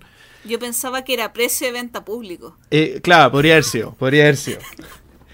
Eh, pero ahí, claro, Gloomhaven no tiene esta modalidad porque hay algunas habilidades que serían demasiado OP, digamos, over, eh, como sobrepoderosas contra otros jugadores y hay solamente algunos tipos de personajes que tienen esa habilidad y otros no las tienen. Entonces habría que diseñar un juego completamente distinto para que eso fuera una opción. Y en este caso Ascension Ta- Tactics plantea un modo PvP nativo. Bien, plantea un modo eh, que, se puede jugar de esa forma y con distintos tipos de misiones, distintos tipos de escenarios. Eh, yo me imagino, por ejemplo, sin ver mucho, que se podría hacer un captura a la bandera, un, eh, distintas como formas de PvP en despliegue táctico. Y si a eso le sumamos Deck Builder, que me encanta, tengo algún grado de fe en que esto me puede gustar mucho. Mi número 3, Ascension Tactics. Mi número 3 es un juego que ya jugué, es un juego que juego en Gloria, eh, pero que en su momento no tenía nombre en inglés. Así que no lo quería mencionar. De hecho, no sé si lo diría, pero eh, ya tiene un nombre en inglés, por lo tanto el nombre que va a te- eh, tener en el mundo que se llama Divi Dice. Ah, ya. GPJ. Yo decía, ¿qué juego? ¿Qué juego No, es? Divi, Divi Dice. Divi Dice. Es un juego. eh, es un roll and write diseñado por Ulrich Blum y Jens Merkel. Eh, que en su momento se llama Gonen Konen. y que es un juego eh, que la gracia que tiene es que eh, utiliza cartas que son. Que algo que, que- ya se está viendo en, Ah, bueno, es de Schmidt, obviamente. lo- los papis del, del- del género. Y es un juego eh, que tiene esta, que, que utilizan ya varios del, del género, que son estas cartas que uno las puede rayar con un plumón y se borran automáticamente. Eh, y la gracia es que uno, a diferencia de, de la eh, de los roll and write tradicionales, donde cada uno tiene una hoja estática, acá prácticamente uno lo que hace es elegir entre un pool de, de cosas cuáles son los elementos que yo voy a ir rellenando en mi partida. Entonces, eh, al final de la partida voy a tener un, un- cuadrado de 3x3, donde van a haber 9 cartas, en las cuales yo eh, espero haber llenado lo más, la mayor cantidad de cartas posible. Eh, ahora, ¿cómo, cómo se hace esto? El juego viene con estas cartas y viene con 5 dados de eh, diferentes colores. Y la gracia del juego es que yo en mi turno lanzo los dados y solo puedo llenar, solo puedo utilizar esos dados si es que el lanzamiento me permite completar de manera completa, valga la redundancia, terminar una carta. O sea, si, si me falta una, un dado para completar, no puedo eh, utilizar ese lanzamiento de dados. Eh, lo cual es muy, es, es muy complicado, obviamente, por la naturaleza del azar, pero más porque hay cartas que requieren 8 casillas, 6 casillas, eh, y son diferentes. Por ejemplo, arma una, arma una escala, o 5 cinco números iguales, o por ejemplo, 3 pares, 2 tríos. Estoy, estoy tirando del cosas al azar, pero son. Claro, eh, números del mismo color. Ahora, ¿cómo se hace esto? Obviamente el tema es que eh, la gracia está que cuando uno es el jugador pasivo, cuando uno no está jugando, uno puede rellenar, elegir uno de los dados que el, el jugador eh, relanzó o guardó para llenar sus casillas. Por lo tanto, cuando te toca a ti, ya la idea es haber rellenado la mayor cantidad de casillas posible para que tú hagas uso de tu tirada y no le des opción a los jugadores de, de usar. Porque en el fondo, cuando tú decides relanzar, es cuando el juego te da la opción ya. Pero antes de relanzar, cada jugador puede elegir una- uno de tus números para rellenarlo en sus tarjetas. Y esa mecánica yo la encuentro bien, bien interesante eh, porque de partida te, te obliga a estar todo el rato pendiente de los lanzamientos del, del resto.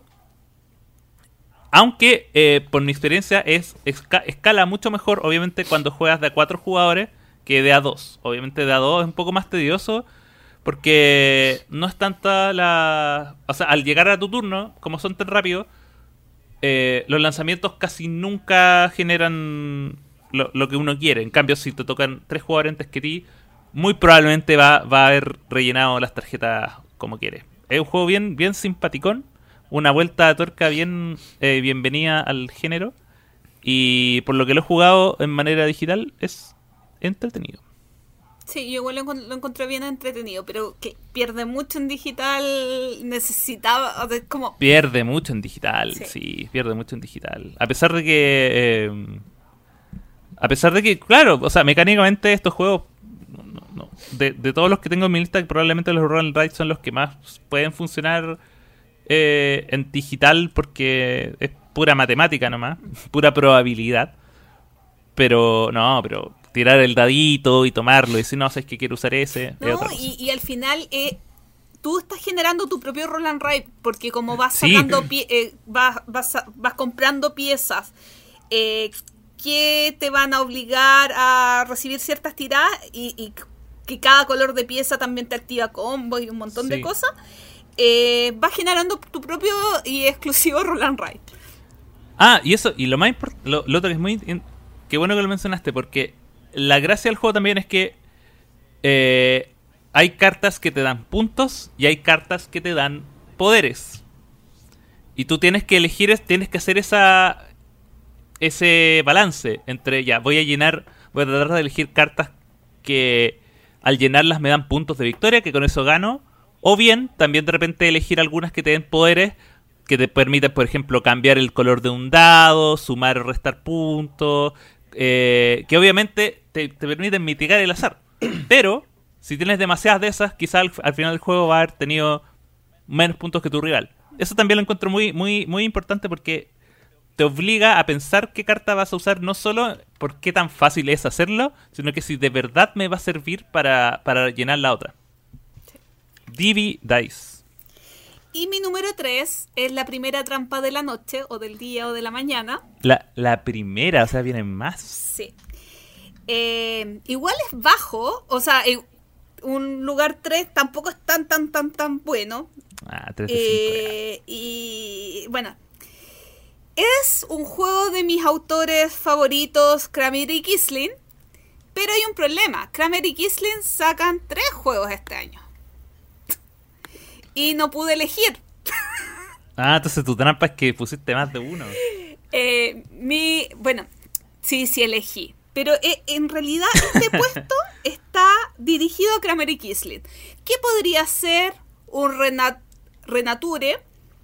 Podría ser el Jubaco o podría ser el París. Y bueno, eh, el París dentro de estos tres es el que más deseo.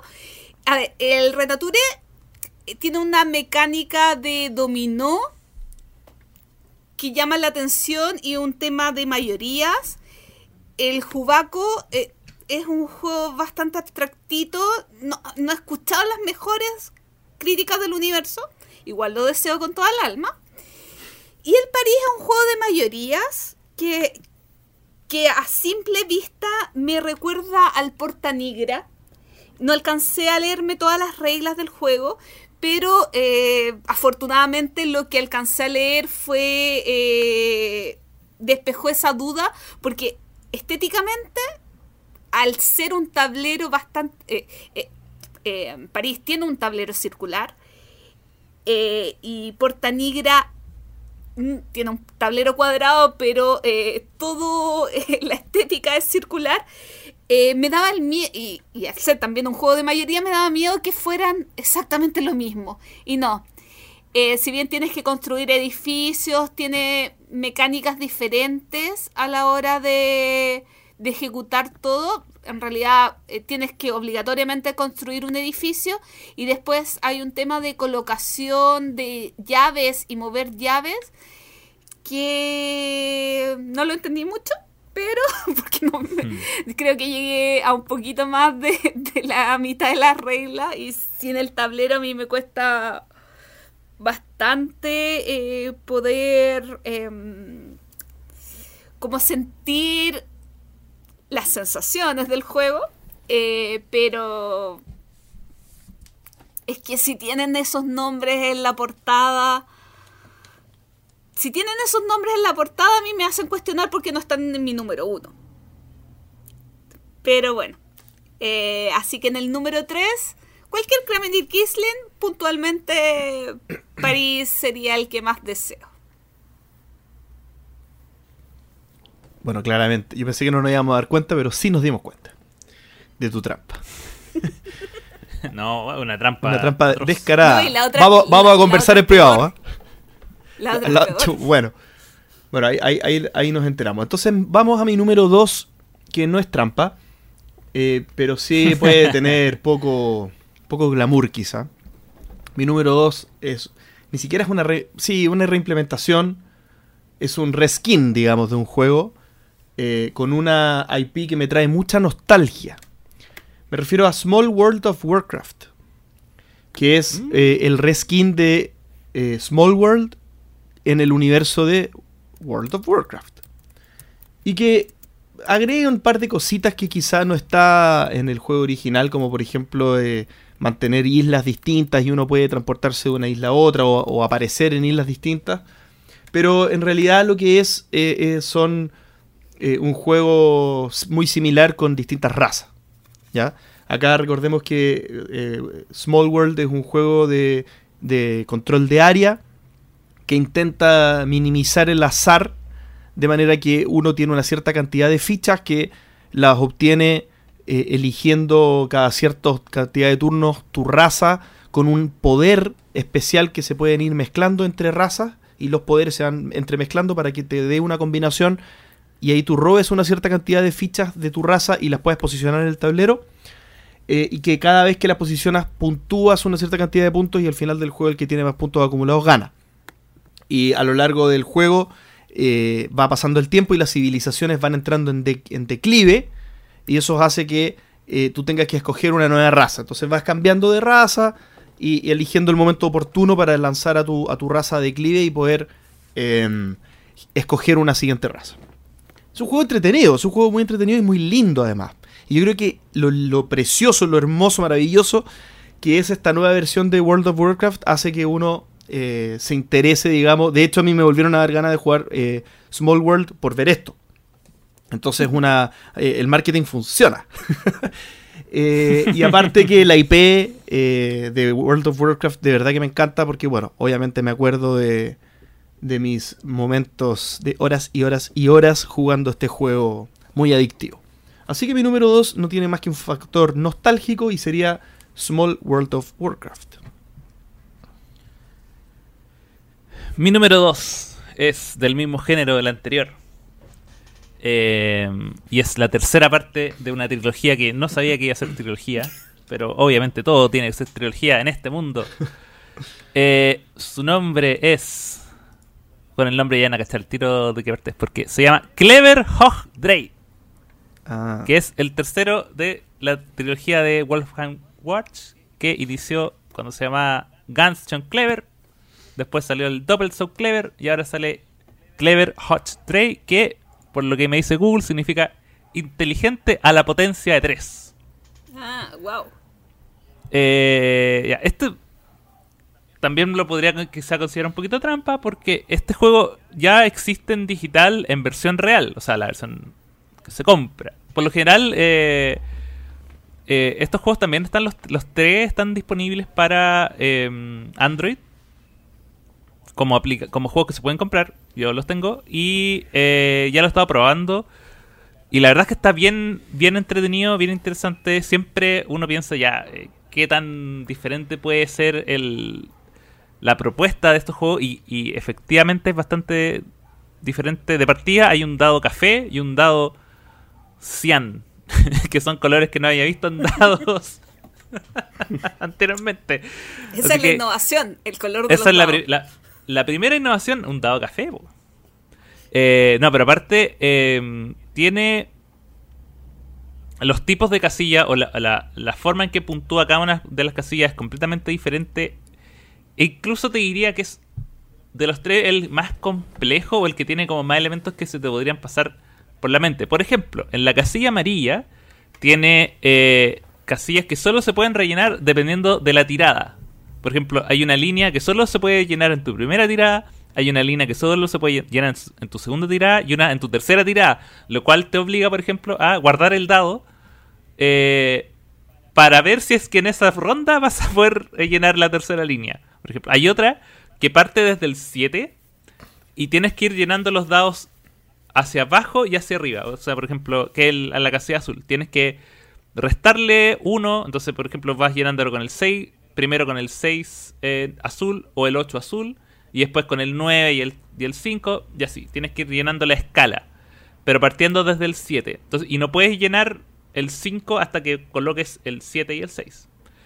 Hay otra casilla que lo que te permite... Ah, la- el dado café es muy interesante porque tiene números fijos y tú puedes llenar el número que tú quieras, pero si tú avanzas mucho, ya no puedes llenar ninguno de los que está a la izquierda. Siempre el dado, siempre puedes llenar un número que, esté disponible hacia tu derecha.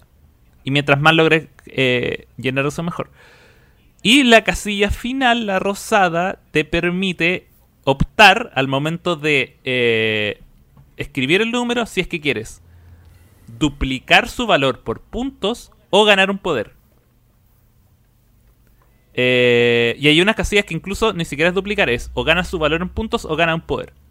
Eh, y que son los poderes típicos que, útil, que en el fondo donde nacen los combos. Em, también ¿No hay un... poder nuevo? Sí, hay un comodín nuevo, siempre hay un poder nuevo, que es el que te permite elegir un dado y cambiarle el número. En el fondo puedes elegir, ya, quiero usar este color, pero elegir su número. Que era algo que no se no estaba disponible antes. Uno solo estaban disponible el relanzar y el más uno, que el re- repetir. Y este dado eh, que te permite cambiar el número está, está bastante interesante. Y... em, Está, está muy bueno. Hay una, ah, la casilla Cian todavía no la entiendo, por eso no la he explicado. Solo sé que hay muchos números.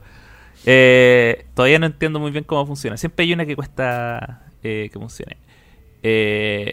Pero nada, lo espero tener acá algún día junto con los otros dos. Y, y un día así jugar la trilogía, como completa, así, de, de- del 1 al 3 y sumar los puntos. Y el que hizo más puntos de los tres es el campeón mundial de eh, la trilogía Clever. Así que mi número 2, Clever Hogdry. A ver, ¿cómo se dice? Gu- Clever Hogdry. Lo acabo de- me lo acaba de decir Google. Clever Hogdry. Bueno, me sumo para jugarlo contigo. Eh, mi número dos es una trampa, muy tramposa. Otra más. Porque eh, voy a hablar de un tipo de juegos. y es que no podía hacer que este tipo de juegos ocupara tres espacios en mi ranking. y, so- y es algo que descubrí recientemente, en el último año, año y medio, que me gusta mucho este tipo de juegos y que son los juegos de detective. Me encantan los juegos de investigación y dentro de eso, los juegos de detective los adoro. Entonces, voy a hacer dos menciones honrosas y voy a decir quién es el ganador de, del cupo en mi número 2. Las menciones honrosas son Detective eh, Sesión 1, que, que es una... Son nuevos casos de detective, pero no es tanto una expansión porque eh, las mecánicas varían ligeramente, haciendo un juego un poco más accesible en temas mecánicos como al público general. Y el otro es Instacrime, eh, que es un juego muy similar de la misma editorial que eh, sacó los Q, los Sherlock, pero eh, y que la mecánica es exactamente la misma, pero es con fotografías. Entonces, cada jugador va a tener una serie de fotografías en las que va a tener que ir eh, informando, eh, no mostrando, expresando cómo se encuentran ciertas habitaciones o ciertas cosas eh, para que eh, con estas parcialidades se pueda llegar a, a conclusiones y resolver crímenes. Tengo muchas ganas de jugar los ambos, pero el que tengo más ganas de jugar de esta categoría de detective es micro macro. Micro macro es un juego que tiene un mapa gigante. Gigante, gigante. Debe ser un mapa de, de un metro y medio por metro y medio. En blanco y negro. De una ciudad y eh, cooperativamente se van a ir resolviendo crímenes, eh, buscando pruebas eh, y, y, no sé, me imagino jugándolo con una lupa. Entonces, no recuerdo muy bien, creo que vienen cuatro casos, perdón, como 14 casos o 12, pero más de 10 casos en una caja y, y, es alucinante ver el mapa porque es, como que fuera eh, hecho a mano, o sea, como que fuera hecho eh, con lápiz grafito, porque solamente blanco y negro eh, el mapa de la ciudad y me imagino la locura que va a ser revisar eso para tratar de resolver un crimen. Me la idea me encantó y tengo muchísimos deseos de poderla probar.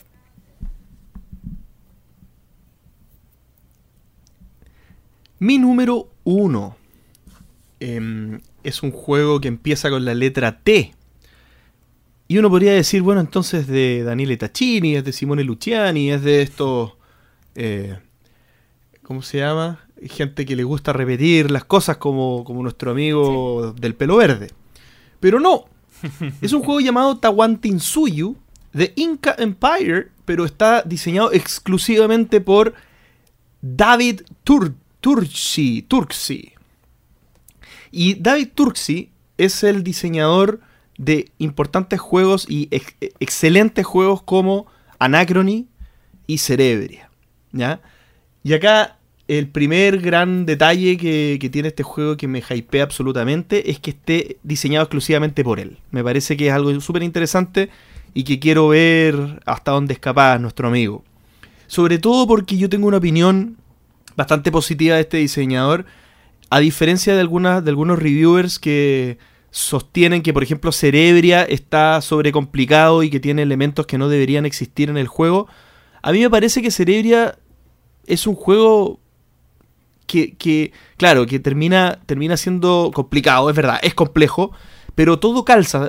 Me, explico, o sea, no es como el caso que siento que la Gloria explicó al principio de, de, Trismegistus, en el que tiene partes que podrían no estar. Me parece que Tursi ocupa partes que son complejas, pero tiene su lugar. Tiene su lugar en los juegos que él diseña. Tahuantinsuyo entonces es eh, el Tahuantinsuyo de Cusco, digamos, de, del Imperio Inca. Y tiene eh, un tablero que eh, es un 1, 2, 3, 4, 5 pentágono. Es un pentágono eh, apilado, digamos, que tiene distintas como, como áreas, digamos, que se van concéntricas, digamos, que van subiendo hasta la cúspide, que, que es como este templo que está encima del, del, de las distintas planicies, digamos, del tablero, y donde uno va posicionando en numerosos lugares distintos trabajadores, que los trabajadores son de colores y ningún color le pertenece a ningún jugador, o sea, los trabajadores tienen características especiales por color, algo parecido a los, a los Key Flower, a Key Flower, ¿bien? Y en el espacio de más arriba es el espacio determinado que está eh, exclusivo, reservado para los... Eh, ahí sí, para cada color de cada jugador, pero para los sumos sacerdotes.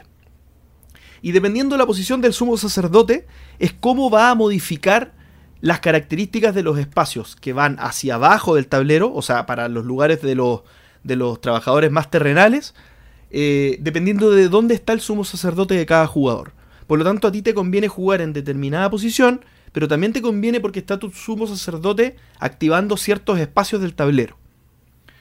Y adicionalmente, cada espacio del tablero puede ser activado por distintos tipos de colores de, de trabajadores y distintos espacios que están puestos en el tablero en sí. Entonces, las combinatorias son eh, bastante amplias en el tipo de impacto que pueden generar tus trabajadores.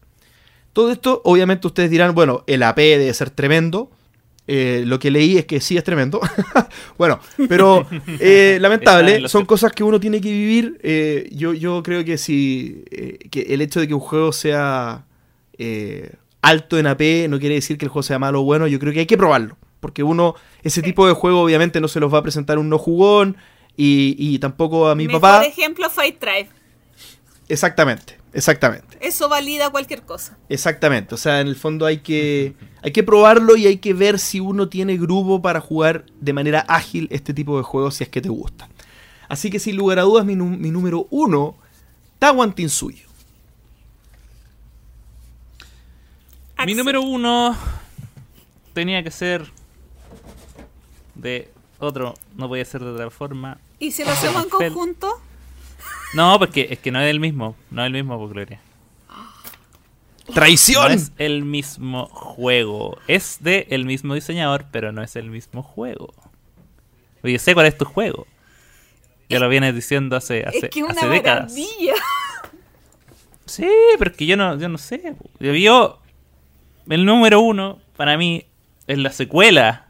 Estamos fuera secuela hoy día. La secuela de un juego que, de hecho, del que hablamos y dedicamos, dedicamos varios minutos el, el programa anterior, que es Castles of Tuscany. Castillos de Toscana De Tuscania. una de Tuscania, que es eh, obviamente la secuela, más que nada en nombre de, de, de, de Castillos de Borgoña, porque en realidad eh, el juego es una versión más liviana, más tranquila, eh, quizás como esta, esta nueva moda como de los juegos de entrada que está haciendo eh, Stefan Feld que me parece bien. Y aparte para la gente que quiere los juegos más, más clásicos, ya, ya, ya van a estar más tranquilos con lo que hable Gloria. Pero a mí me gusta también este Feld que, que hace juegos para, la- para el pueblo, para la gente, para, para jugar con, con los padres y abuelos. Y es un juego que de hecho es tan colorido y tan tan bonito y llama tanto la atención a pesar de ser de Alea, eh, una cosa que estoy impactadísimo, eh, que en realidad me, me llama mucho la atención por lo mismo, la jugabilidad en realidad eh, es muy parecido en cuanto a, al, a Borgoña porque el, el juego en sí es de, tú tienes tu mapita y tienes que colocar, eh, vas colocando diferentes hexágonos y esos hexágonos te van a dar poderes y posibilidades de, de- generar puntos y agarrar más, más, eh, más acciones. La gracia del juego es que en cada turno tú puedes hacer tres acciones que creo que es una es tomar un hexágono, jugar cartas para jugar los hexágonos y otra que no me acuerdo cuál es. Ah, robar cartas, eh, jugar las cartas para colocar hexágonos y creo que reservar un hexágono entre sí. Eh, y como digo, la, jugabilidad es, es la clásica. En el fondo, tú para colocar un hexágono de un color tienes que juntar dos cartas de ese color para poder eh, jugarlo. Y obviamente tú puedes ir eh, mejorando la calidad de la acción. Por ejemplo, si yo me gano un... Puedo eh, aumentar mi, mi robo de cartas. Entonces, en vez de robar dos cartas, puedo robar tres cartas. O puedo eh, aumentar trabajadores. Cada vez que hago la acción de sacar trabajadores, esa es la acción. De sacar trabajadores, en vez de sacar uno, saco dos. Y así yo voy eh, personalizando lo que puedo hacer en, en el turno. Y la gracia que tiene también es que tiene dos, eh, dos rondelas de puntaje. Uno es el puntaje verde y el puntaje naranjo. Y el puntaje verde es tu puntaje final. Y el naranjo es un puntaje acumulativo. Entonces, que es la base de tu. que va a ser la base de tu, de tu puntuación de, eh, hacia adelante. Por lo tanto, si yo en la primera ronda hago, no sé, 10 puntos, en la segunda ronda voy a hacer de nuevo los 10 puntos que hice en la primera, más todos los que hice en la tercera, en la segunda, y en la tercera voy a hacer los puntos que hice en la tercera, más los que hice en la primera y en la segunda. Entonces es un juego que me imagino que hay que empezar desde, desde cero a apuntar, a diferencia quizás de- del, de, de los otros juegos de, de Stefan Feld, que la puntuación es más hacia, hacia el final. Que los primeros turnos son de preparación y al final uno, a pesar de que igual tiene esa mecánica en, en Borgoña, donde al mientras más temprano cierras un una región, más puntos te da. Eso se, toma un poco a- acá, pero ya al extremo, porque definitivamente si tú haces muchos puntos en las primeras y la segunda ronda, se, se va a ir generando. Así que nada, espero eh, probarlo algún día. Como te digo, está lo, lo imagino como a un nivel de complejidad similar a, lo que es Carpe Diem. Eh, la isla también, que también son de esos, de esos juegos de entradita de, de Feld, que la gente a veces los mira por, por alto, pero yo también les tengo un espacio en mi corazón. Y aparte, siempre habrá espacio en el corazón para el número uno de Gloria.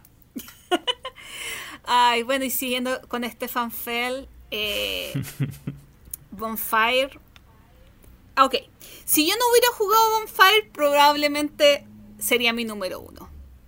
Pero, ahora que. pero como lo jugué, puedo decir con todo mi corazón que es el número uno. Me encantó. o sea, jugué pésimo, entendí la mitad de las reglas, pero porque lo jugué por tabletopía, supongo que todavía estará disponible para jugar. Y me voló la cabeza porque es el tipo de juego de Stefan Feld que a mí me encanta. Yo soy de Bora Bora, soy de Trajan. Y si bien este juego tiene muchas similitudes con otros juegos de Stefan Feld, em, de hecho le encuentro muchas similitudes con juegos no muy populares de Stefan Feld tiene un, rondel, el tablero principal muy similar a, a. Tiene muchos microjuegos. Tiene em, un tema de, de...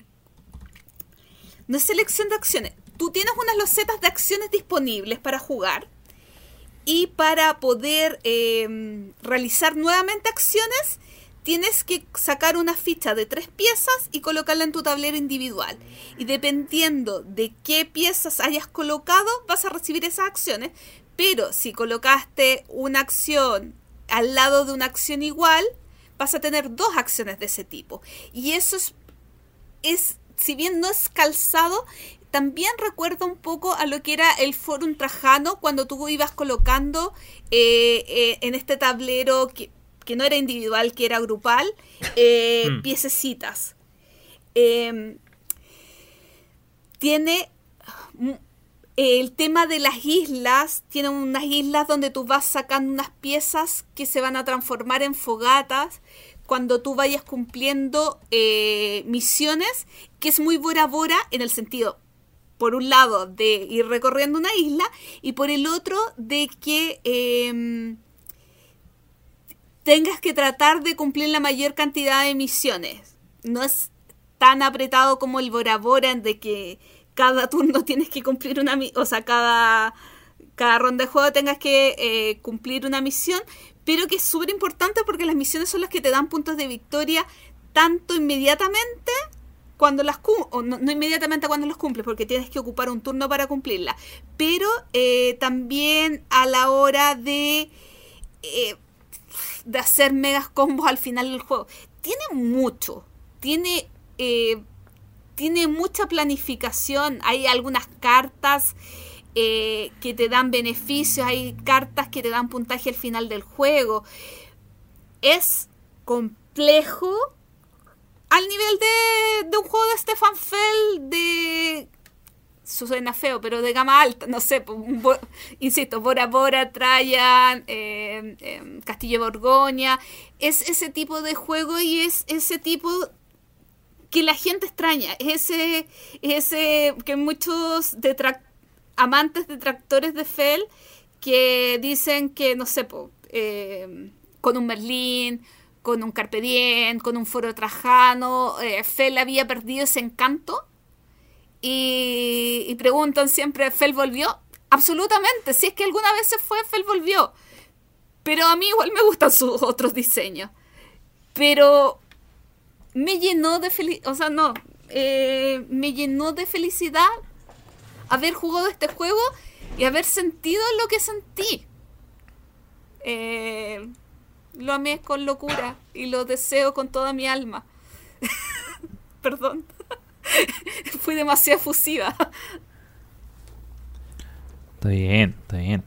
suena bien, suena bien. Eh, creo que haciendo un, recap de, la, de las listas, me, parece que, que, tengo más fe para este año que para el año que pasó, que no nos fue muy bien. Eh, porque creo que hay juegos más accesibles, al menos por mi lado, creo que son más accesibles para poderlo encontrar en algún punto. Sí, yo, yo creo que también, eh, eh, no solo es que haya juegos, yo creo que también, por lo menos yo igual bajé como las expectativas precisamente de las cosas que yo siento que efectivamente voy a terminar jugando. Es verdad. Eh, sí, no, no me puse así tan alocadamente a buscar como las ideas que probablemente más me iban a, a, a volar la mente, pero sí como juegos que yo sé que, que es más probable que estén acá, ya sea por distribución local o, o porque sea más fácil traerlo. Eh, de hecho, eso fue un, un factor muy importante, viendo también que del año pasado jugué dos nomás. Igual no es malo. Sí, a mí igual me desmotiva un poco eso, porque, a ver, yo estoy tratando en general de esperar las ediciones españolas para comprar un juego y, como que sentí eso de, uy, pero no, no, no pude jugar toda la, eh, ni siquiera comprar toda la lista de mis juegos anteriores. Ahora, hay varios juegos que también no quedaron en la lista que me llaman la atención. No sé, pues está el, el, el que va a sacar eh, Suchi, Suchi, ¿cómo es el apellido? El Praga, el Sonora me llamó mucho la atención. El Winter Kingdom, que es como un- una vuelta de tuerca al Kingdom Builder. Y eh, el Curious Cargo eh, me llamó mucho la atención, comencé a leer de él, me, me estaba gustando tanto la idea y me di cuenta dos jugadores. Ah, no. Chao. Oh. Se fue de la lista. Cronología lúdica y este año, como el, perdón, este año, como el capítulo es el 91, nos toca el año 91. Veamos qué encontramos. En el año 91 no hay 91 juegos, de hecho no hay 10, hay 3. no, hay muchos juegos, hay muchos juegos, pero, pero claramente el 91, eh, revisando y buscando hechos, juegos, eh, situaciones lúdicas importantes, eh, era todavía un año muy poco marcado, digamos, por las nuevas tendencias. Y, muy probablemente esto se va a mantener eh, por los 90, al menos en grandes, en grandes tramos de los 90. Pero sí hay algunas cositas bastante interesantes que, que para el año 91 yo creo que están bien posicionadas en el tiempo o bien como adelantadas en el tiempo. Uno eh, eh, es un. por- voy a nombrar un juego que se llama Fórmula D. Que, que es un juego que dio origen al Fórmula D actual. eh, y que en el cual se basa, obviamente.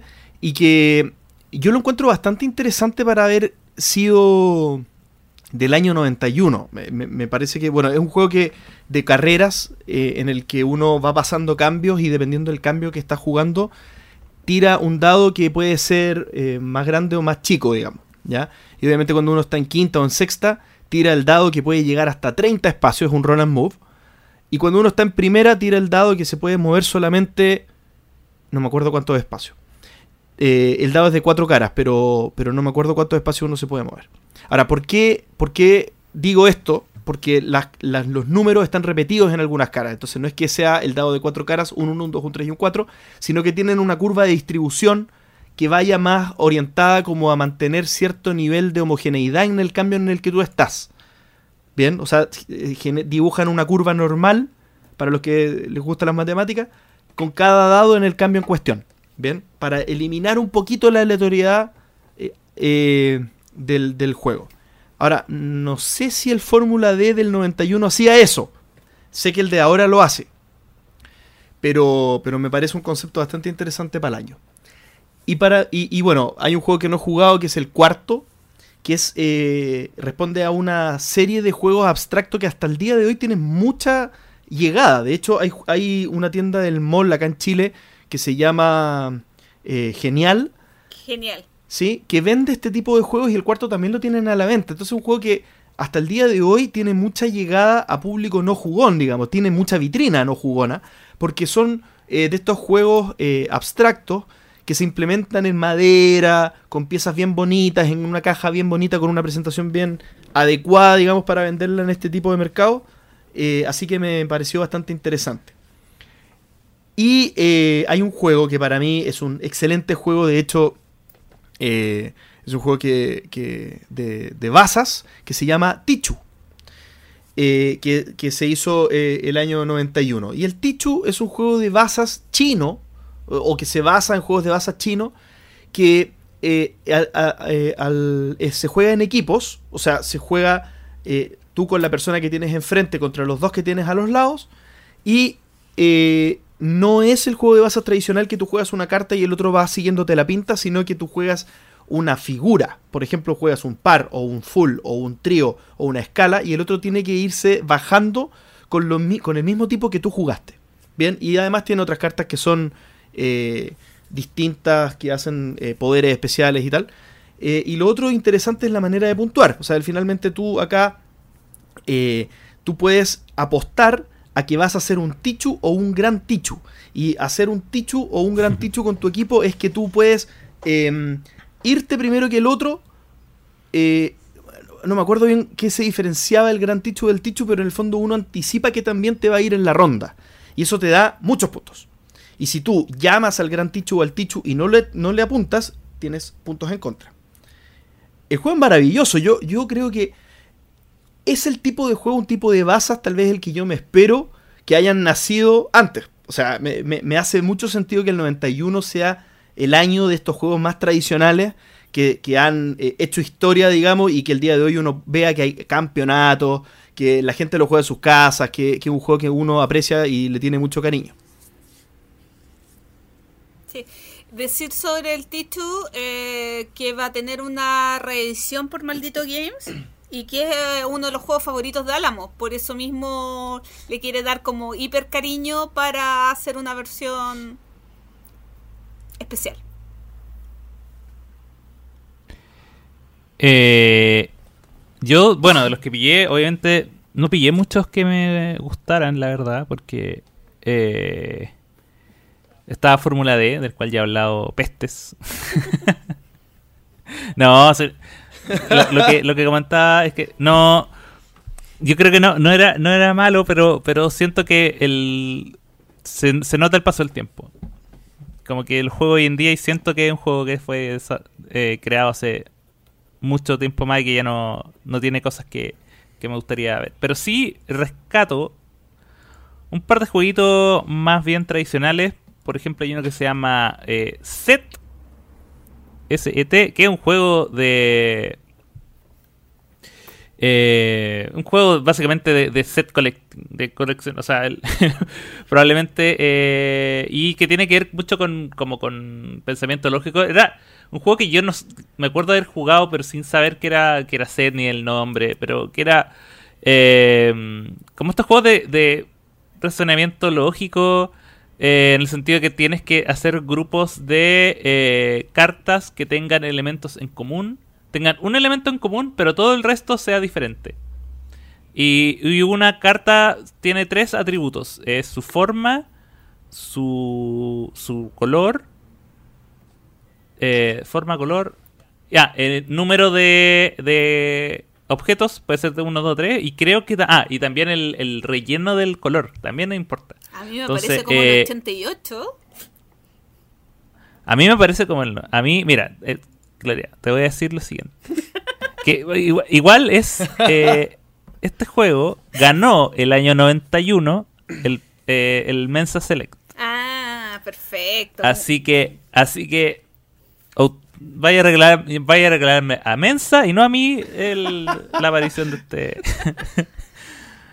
si, si fue el 91 o no. No, lo que, eh, por lo que tengo entendido, eh, el juego salió antes, pero la, la edición del 91 es como la edición eh, ya cuando se popularizó. Sí, yo igual he jugado el set. Eh, Y es loco. Es loco, porque aparte, bueno, es, es en tiempo real, Sí. por lo que me acuerdo. Y es muy loquito. Sí. Y claro, quizás no es de los que me gustan ahora, pero sí eh, sí me gusta eso de el tratar de mantener como cosas iguales pero similares que después se viene repitiendo como en juegos como el am, como el, el, los- el propio Queer Code, que es como hacer un set de cosas diferentes pero que mantengan algo igual, bla bla bla. Claro. Y el otro juego que encontré que se me perdió en la lista que tenía. Eh, que es el Labyrinth, Labyrinth, el laberinto de Ravensburger. Master Labyrinth. Master Labyrinth, es la versión Master, porque ese, el Labyrinth sí que era viejo, pero la- el Master. eh, eh, los laberintos siempre me han gustado, sí. Es Son muy, es muy entretenido. juegos. Son súper locos. Eh, obviamente estamos hablando de, de- de diseños que uno puede decir, ¡ay, pero qué, qué sencillo! Pero en realidad, eh, la gracia del laberinto es que es un laberinto que se va moviendo. Es un laberinto que, que muta eh, por la acción de los jugadores. Porque las partes del laberinto se pueden ir cambiando en la medida del juego para tratar de llegar primero al final. Yo creo que esa idea es una idea que es eh, que es muy caótica pero a la vez muy muy muy entretenida yo creo que también de los juegos como que de Ravensburger que, que son clásicos y se mantienen como hasta el día de hoy Eh, porque la idea de poder generar estos como caminos y, y- e ir como por un lado armándote tu propio camino pero también arruinando el, del- el del resto es, es bien interesante. Eso es lo que, lo que encontré. Yo solamente para concluir quería comentar el tema de los Spiles Yare. En ese año Ah, se entregó el premio al juego más precioso que está justamente Master Labyrinth, el juego que nombró Axel. Se premiaban juegos por, por bonitos. Sí, en aquella época que se premiaban los juegos por bonito. Imagínense, alemanes premiando juegos por bonito. Raro. No. Y Buenísimo. Que pasó otra cosa curiosa, eh, que ese año Klaus Teuber ganó su tercera Spielesjahre por un juego que se llama en alemán Drunker und Druber o algo así. y, y si Pancho quiere reclamar y decir que se llama de otra manera, que nos manda un audio. Sí. Yo, mira, yo lo que voy a empezar a hacer ahora es poner los nombres en.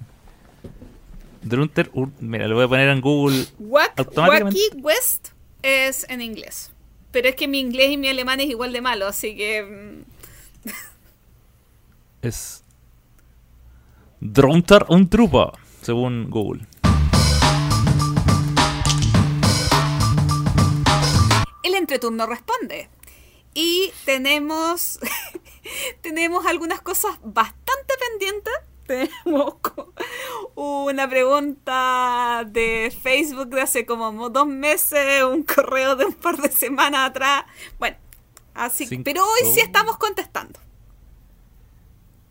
Ya, voy a comenzar yo. Mira, voy a comenzar con un, un correo enviado por Carla. Carla que dice, me llamo Carla, obviamente, y nos escucha desde Guatemala. Es relativamente, soy relativamente nueva en el hobby. Hace aproximadamente dos años que descubrí los juegos de mesa modernos y ha sido una experiencia increíble. La he disfrutado mucho más después de escuchar podcasts como el Mariachi Meeple, La Mesa y por supuesto el Ente Turno. Aprendo mucho sobre juegos que nunca había escuchado, ya que no estoy muy invo- involucrada en la comunidad local. Espero estar algún día. Y de todas estas cosas eh, que están alrededor del hobby. Eh, del hobby.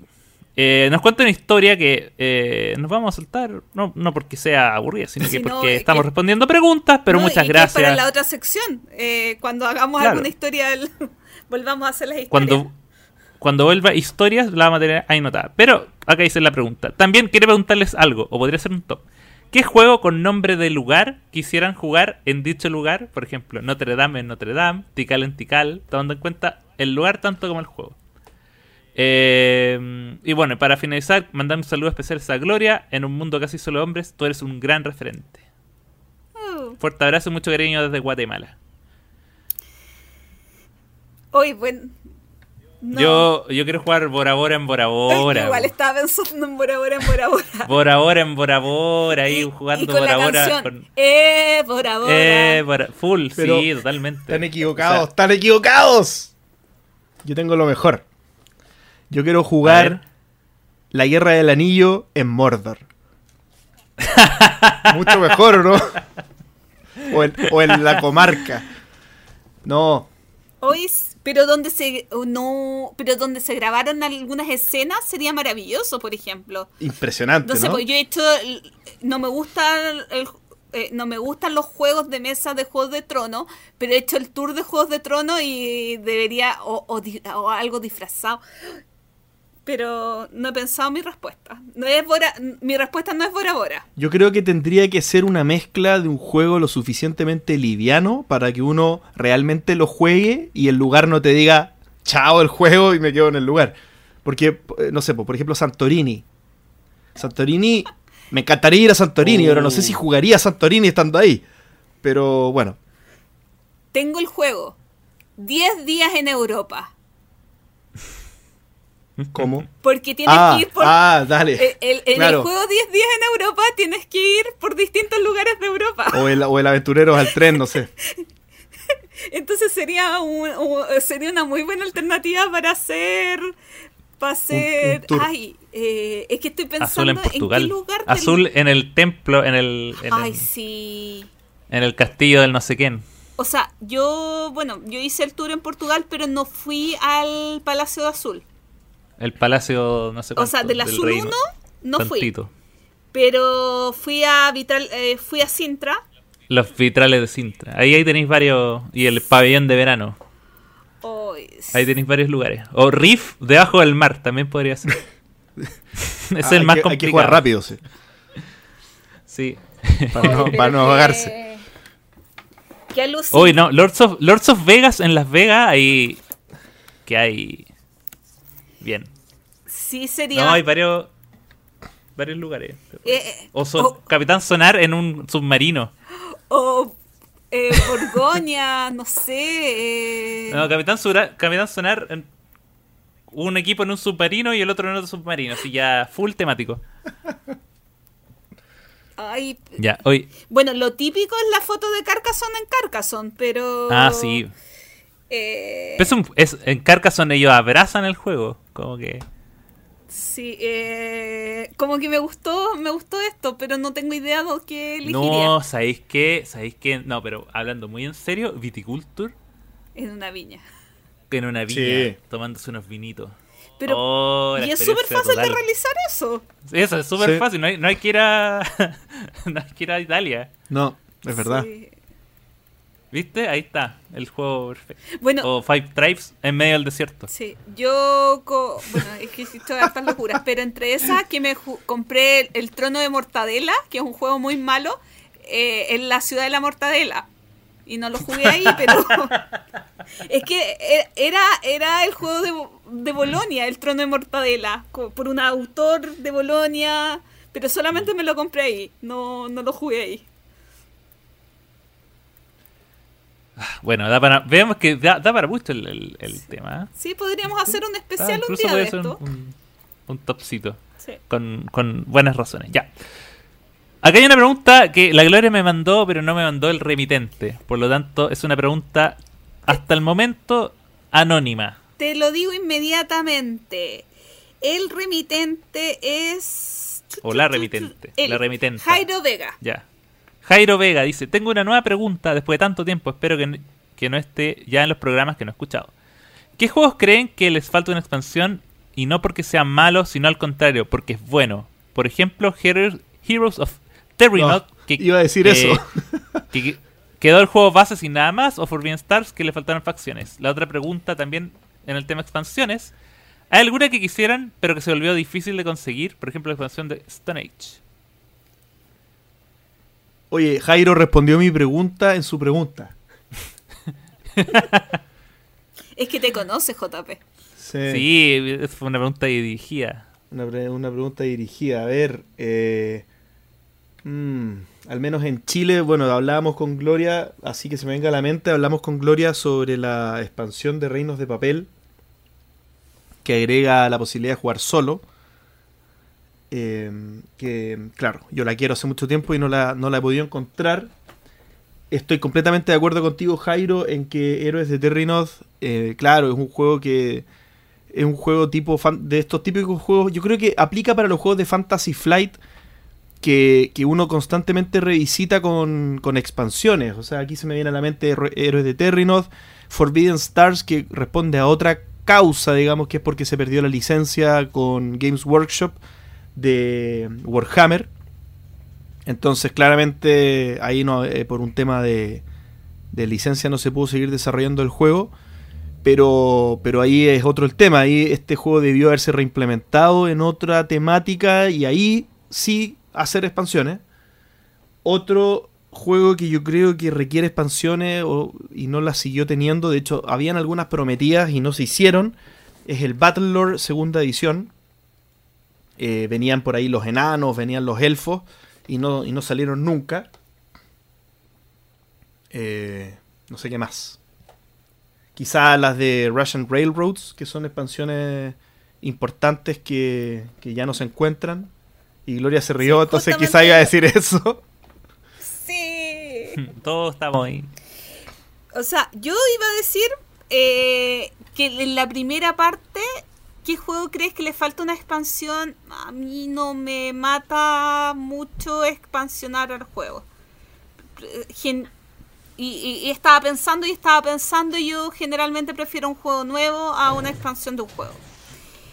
Pero, con la segunda pregunta de qué expansión se volvió difícil de conseguir, German Railroad, que es una maravilla, eh, es imposible de conseguir y, y yo obligué a un amigo a que vendiera la suya. Así que ya no tengo acceso para poderla jugar. Mal. Mm. A un muy buen precio, por si acaso. Eh, le hice ganar mucho, pero ¿Pero a qué costo, Gloria? A un costo muy alto. ¿A qué costo? Yo, eh, yo tampoco soy, yo por lo general, a mí me pasa que los juegos que siento que necesitan más expansiones son los juegos que tienen como, tienen algún problema de rejugabilidad. Eh, y, pero principalmente como con los party. Y hay un juego en particular, hay un party game que se llama Pantone, Pantone. Eh, que este juego de hacer eh, figuras, de hacer personajes con, con, tarjetas de colores que representan las diferentes eh, tonalidades de Pantone.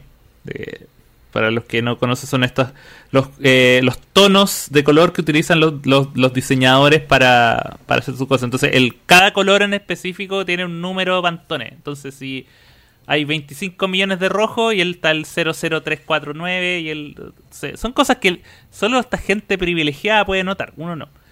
Eh, el problema de Pantone es que, claro, viene con un set de cartas eh, que son como 114, 120 de personajes, pero eh, si tú lo juegas de a 6, se te van repitiendo muy rápido. Entonces yo siempre he querido como una como expansiones del para agregarle más cartas y, hacerlo quizá más temático, por ejemplo, no sé, expansión de personajes de anime, expansión de personajes de cómics, expansión de personajes.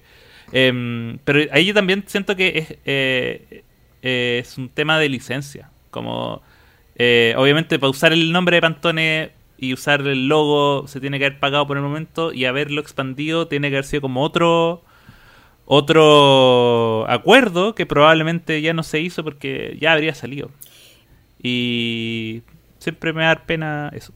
Como pequeña curiosidad, eh, salió el juego esta semana o este mes en español, por si acaso alguien está interesado. Ah, mira. Sí, eh, si no me equivoco, lo sacó Gen X Game. Es de Cryptozoic, así que originalmente. Ya, y esas son las preguntas que tengo yo en este lado del charco. Yo a mi lado de Chile tengo tres preguntas que nos dejaron en Instagram. Carla nos pregunta, ahora que tenemos que esperar más tiempo por los capítulos, ¿qué otro podcast nos recomiendan? Mm. Cri cri. Bueno, parto Em, yo. Parte tú, sí. Si te gusta el Eurogame, más madera. Eh, si te gusta la interacción y los juegos más viejitos, eh, Funatic Channel. Amo Funatic Channel. Mm, yo creo que...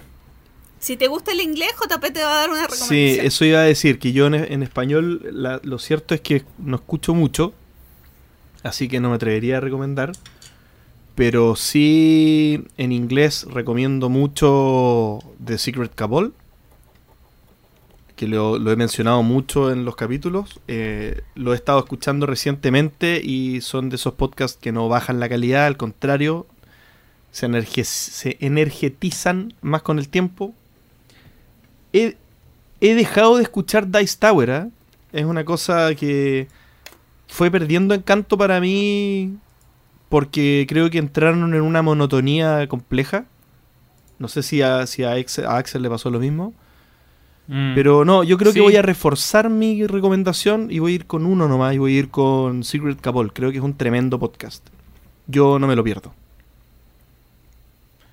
Eh, bueno, yo también me escucho más que nada en inglés. Escuchaba, en- yo, mira, voy a ser bien sincero, hace meses que no escucho podcast de eh, podcast de juegos de mesa. Estoy más viendo videos, estoy más en esa en ese en esa volada y eh, también tratando de, em- explicar y entender más como las herramientas nuevas. Así que, eh, pero en su momento escuché harto el de Uy, se me olvidó cómo se llama. Eh, el. Uh, Board Game ¿Cómo se Insider. llama? Ah, No, el. Eh, Di, di la persona. no, el de los ingleses. Shut up and, Ah, sit, down, Shut Up and Sit Down. Ahí está. Shut up and Muy sit bueno. down. Ese es un buen, pod- buen podcastcito. Pero lo- lo- cuando lo escuché harto lo. lo- es que, ¿sabéis que también tiene que ver con el tema de que como, como estoy ahora comprando poco juego, en realidad no, no, no necesito tanta, tanto flujo de información con novedades. Entonces, tiene que ver un poco con eso. Yo creo que cuando, cuando se reactive mi, mi, mi necesidad de comprar juegos de mesa, voy a volver a, a escuchar. Yo siempre, mi, mi punto de vista del, de la, de- del buscar el podcast es siempre a través de la recomendación. Entonces, como no estoy buscando recomendación en realidad, por ahora no. Pero cuando hacía era el Shut Up and Sit Down. Oye, sí, para mí también es complejo eso, porque yo hasta nos escuchaba, hasta escuchaba el entreturno para recordar las cosas que decía. Y yo no escucho el entreturno desde abril. Desde abril que casi no escucho podcast. Que los estoy viendo más en YouTube, más contenido en YouTube, pero estoy atrasadísima con un montón de podcasts. Si no, eh, Carla, si no hablas inglés, manda un, un mensajito por la cuenta de Instagram y yo tengo un montón de otros podcasts recomendados dependiendo de qué es lo que busques. Porque hay podcasts más Eurogame, otros más Ameritrash, otros más familiares, etcétera. Diario Ludópata, qué buen nick. La Diario Ludópata, Ludópata nos pregunta qué vicio como jugador tienen. Vicios. Yo estoy cada vez un más enviciado de los componentes. Me perdonen los Eurogamers. Pero no, incluso los euros. Para mí, por ejemplo, jugar un Cerebria, que es un euro, o un Anacrony, que es un euro, gana mucho el despliegue que tienen. O sea, de hecho, al punto que yo no sé si me habría interesado en esos juegos si es que fueran símbolos con, en pedazos de cartón. Eh, no, yo valoro mucho, me está entrando mucho por la vista el, el hobby antes que por. Incluso que, que por las reseñas. O, después, igual uno las termina viendo, pero para mí es el tema táctil y gráfico. Axel. Eh, déjame pensar. Estoy pensando todavía. Bueno, yo No. también estoy pensando, pero creo que. eh, bueno, dependiendo de que definamos por vicio, pero como que Mm. últimamente, previo a pandemia, lo que más me causaba son dos cosas. Uno es mi tapete de juego. Como que me he estado volviendo loca y como que me siento que tengo una dependencia sentimental, física y de todo con mi tapete de juego y lo otro las cajas organizadoras. Las, mis pequeñas cajas organizadoras o, organizar los componentes. No tanto por eh, una manía de que los juegos eh, tengan un inserto perfecto y que estén eh, perfectamente ordenados en la caja, sino que estén no tampoco soy maniática, pero tan bien ordenados en la mesa, que sean de fácil acceso. Creo que por ahí eso se ha transformado en algo un poco no enfermizo, pero que, es algo que como que necesito. Ahora, otro vicio sería la locura de que, bueno, a mí me gusta el control y dentro de eso me gusta tener todo. O sea, como tener. Tener los juegos. Suena feo, pero sí. Podría decirse también que eso es un vicio. Sí, mira, o sea, como viéndolo como el, el, punto de vista como vicio, entendía como quizás como algo irracional o algo que a uno le gusta sin saber necesariamente por qué. Eh, yo creo que tengo un vicio con el con destroquelar juegos. Eh, eh, o sea, es cada vez que compro un juego, hay, yo sé que hay gente que le gusta como sentarse y esperar y si ya lo voy a... No, yo apenas llega a mi casa, saco el celofán y lo destroquelo de inmediato. No puedo esperar. Yo creo que eso es probablemente la definición más de enviciado que puedo estar con, con el hecho de destroquelar un juego y, sacar las cositas y, tirar los cartones y botarlos. Y botarlos, y aparte después voto los cartones. No es como que em, me gusta abrirlo lo más rápido posible y eso. Y, em, y también como si puede ser un vicio como coleccionista, yo creo que em, cuando me gusta mucho un, desarrollador me envicio harto. En, el sentido de querer tener su la mayor cantidad de su eh, de su eh, ludo ludografía posible. Eh, y me pasa no solo, uno solo con... No solo me pasa a nivel de juego, me pasa con cine, que me gusta completar colecciones de, eh, de directores y ese tipo de cosas. Así que creo que eso es mi, mi parte más viciosa. Yo una aclaración. La cuarta... Ah, perdón. perdón. una aclaración que, que yo no dije Kickstarter porque está superado eso. Eso quedó en el pasado. un, vicio superado. Los vicios se pueden superar, amigo. Haremos como que le creemos. No, créanme, es cierto. Oye. Es, mira, es parte, es, parte del. Gloria, es parte del tratamiento. Primero tratar de creerse el cuento, sí. Así que no. Mm, mm, pero no es uno de los siete pasos la aceptación.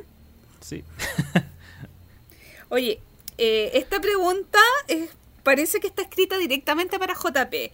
La cuarta uh. juega, y, y ojo, con el uso de las palabras y deja que lea la pregunta completa JP antes de contestar, por favor. ¿Creen que Gloomhaven merece el número uno de Board Geek a pesar de que es un juego de difícil acceso? Había, que esperar. ¿Qué cosa? Ah, el para no decir sí antes de tiempo. Acceso. Claro. Ah. no, aquí, aquí hay que ser lo más objetivo posible y la respuesta es sí, sin ningún lugar a duda. Siguiente pregunta. No, no yo, yo creo que, que, acá yo no sé si lo hemos hablado o, esto es algo que yo vi en otros lados de... No, sí lo hemos hablado. Me acuerdo que nosotros tuvimos un capítulo que le dedicamos al, ¿te acuerdas? a, cómo, se, cómo se organiza el Board Game Geek para el tema de los puntajes, ¿cierto? Y que tiene algunas ecuaciones que multiplican por mil no sé qué cosa y que, y que finalmente hay, hay una explicación matemática del porqué de los lugares más que los lugares signifiquen algo per se, ¿bien? Entonces, claro, eh, por ejemplo, hay juegos que tienen más posibilidades de ser votados por mucha gente y mientras más gente tienen la, más, más votaciones tienen los juegos, generan un volumen mayor y, se castiga menos el puntaje promedio. Entonces, eh, eso, por ejemplo, explicaba por qué juegos como Twilight Struggle podían estar muy, muy arriba, porque era un juego que era eh, no, eso no lo explicaba lo de Toilet Struggle. Eso, había otra razón que explicaba lo de Toilet Struggle, que como era de dos jugadores y por lo general eh, lo jugabas con alguien que le, jugaba, le gustaba ese tipo de juegos y era muy de nicho, todos los que votaban eran puntuaciones altas. Pero, pero da lo mismo. Entonces, hay distintas razones por las que un juego puede ser más votado que otro, eh, tener más puntuaciones que otra. Eh, yo creo que acá hay un tema del factor Kickstarter también. Y es que hay un efecto psicológico también de que el que apoyó un Kickstarter es más propenso a evaluarlo bien que a evaluarlo mal. Por mucho que te haya gustado harto, mucho poco. Entonces, eh, me parece que hay, sí, yo creo, con una mano en el corazón, que hay factores que explican por qué está tan bien Gloomhaven y que podría eventualmente, en condiciones normales, estar un poquitito más abajo. ¿Axel?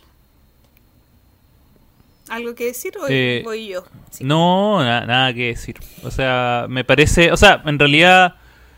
el- o sea, es que yo creo que la. la no, o sea, mi apreciación, obviamente, no conociendo el juego, es eh, que la. Lo accesible de un juego no tiene por qué ser necesariamente una una variable para decir si es o no el mejor juego disponible. O sea, yo, yo creo que tiene que ser más, más bien una, una apreciación de la calidad del juego en sí. Eh, en ese sentido, no tengo problema con que un juego al que sea de difícil acceso esté número uno en el ranking si es que eh, su digamos su, su calidad lo, lo permite. Yo creo que Yo creo que tiene que ver con... eh, es raro el concepto, como una tasa de conversión. ¿A qué, a qué- a qué me refiero? ¿Cuánta gente que compró... ojo, a ver, tienes que invertir mucho dinero para comprar el juego.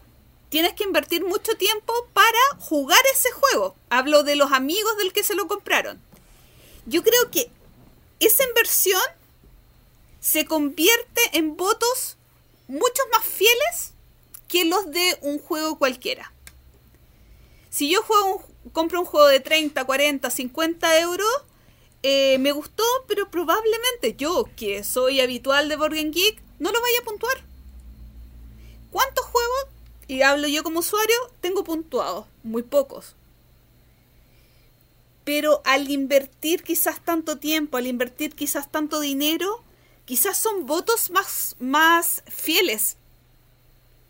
Entonces, la cantidad de gente que tiene acceso, ya sea comprándolo o jugándolo al juego, quizás se traduce en más votaciones que lo que sería un juego común y corriente. Puede ser, como puede ser que no, no sé. Yo, creo, yo estoy de acuerdo, Eh, Gloria. Yo creo que ese es un buen punto. Sí, eh, y, y si yo considero que, que merece el número uno, no, pero... eh, Pero, esa, no era, esa no era la pregunta. Esa no era la pregunta. Yo, yo, no la, yo no la quise responder. Yo no la quise responder. Ahora, claro, o sea, pero yo creo que lo que tú dices tiene mucha razón. O sea, en el fondo, eh, es, es al contrario, yo creo que lo, de lo que pregunta nuestra amiga. eh, porque finalmente. Amigo, Amigo, perdón. Porque finalmente cuando se, se pone un precio más alto, uno está más o menos seguro de que lo que van a llegar están previamente interesados. O sea, saben a lo que van. Una persona no anda sondeando, oye, este jueguito, ¿cuánto vale? Eh, ciento y tantos dólares. Ah, lo vamos a probar. No sé mucho de juegos, pero me voy a gastar 150 dólares en un juego. No pasa, digamos, no pasa. Entonces esto viene prefiltrado. Entonces, claro, siendo bien objetivo, la gente que va a Gloomhaven es gente que sabe lo maravilloso, impresionante y fantástico que es el mundo de Gloomhaven.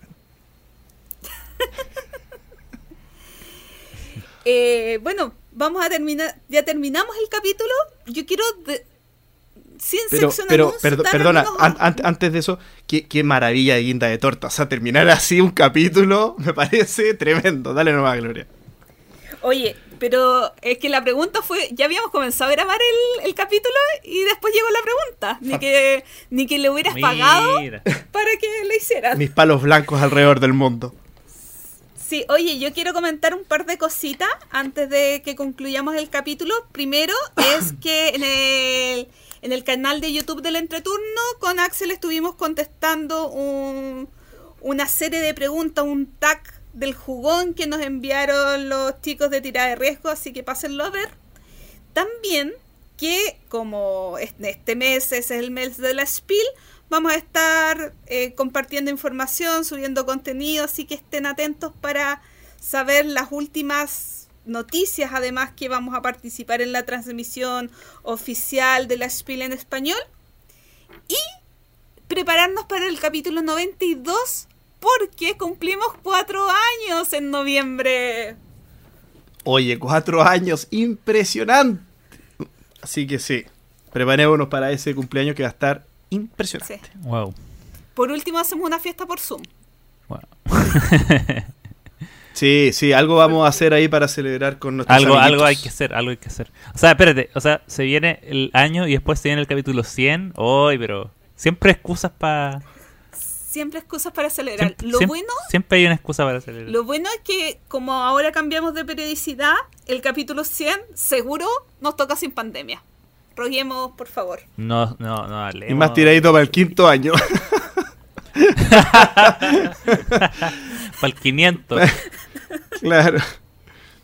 Bueno, eh, excelente entonces capítulo de mediana dureza, de mediana duración, pero con mucho contenido jueguístico, así que muy contento.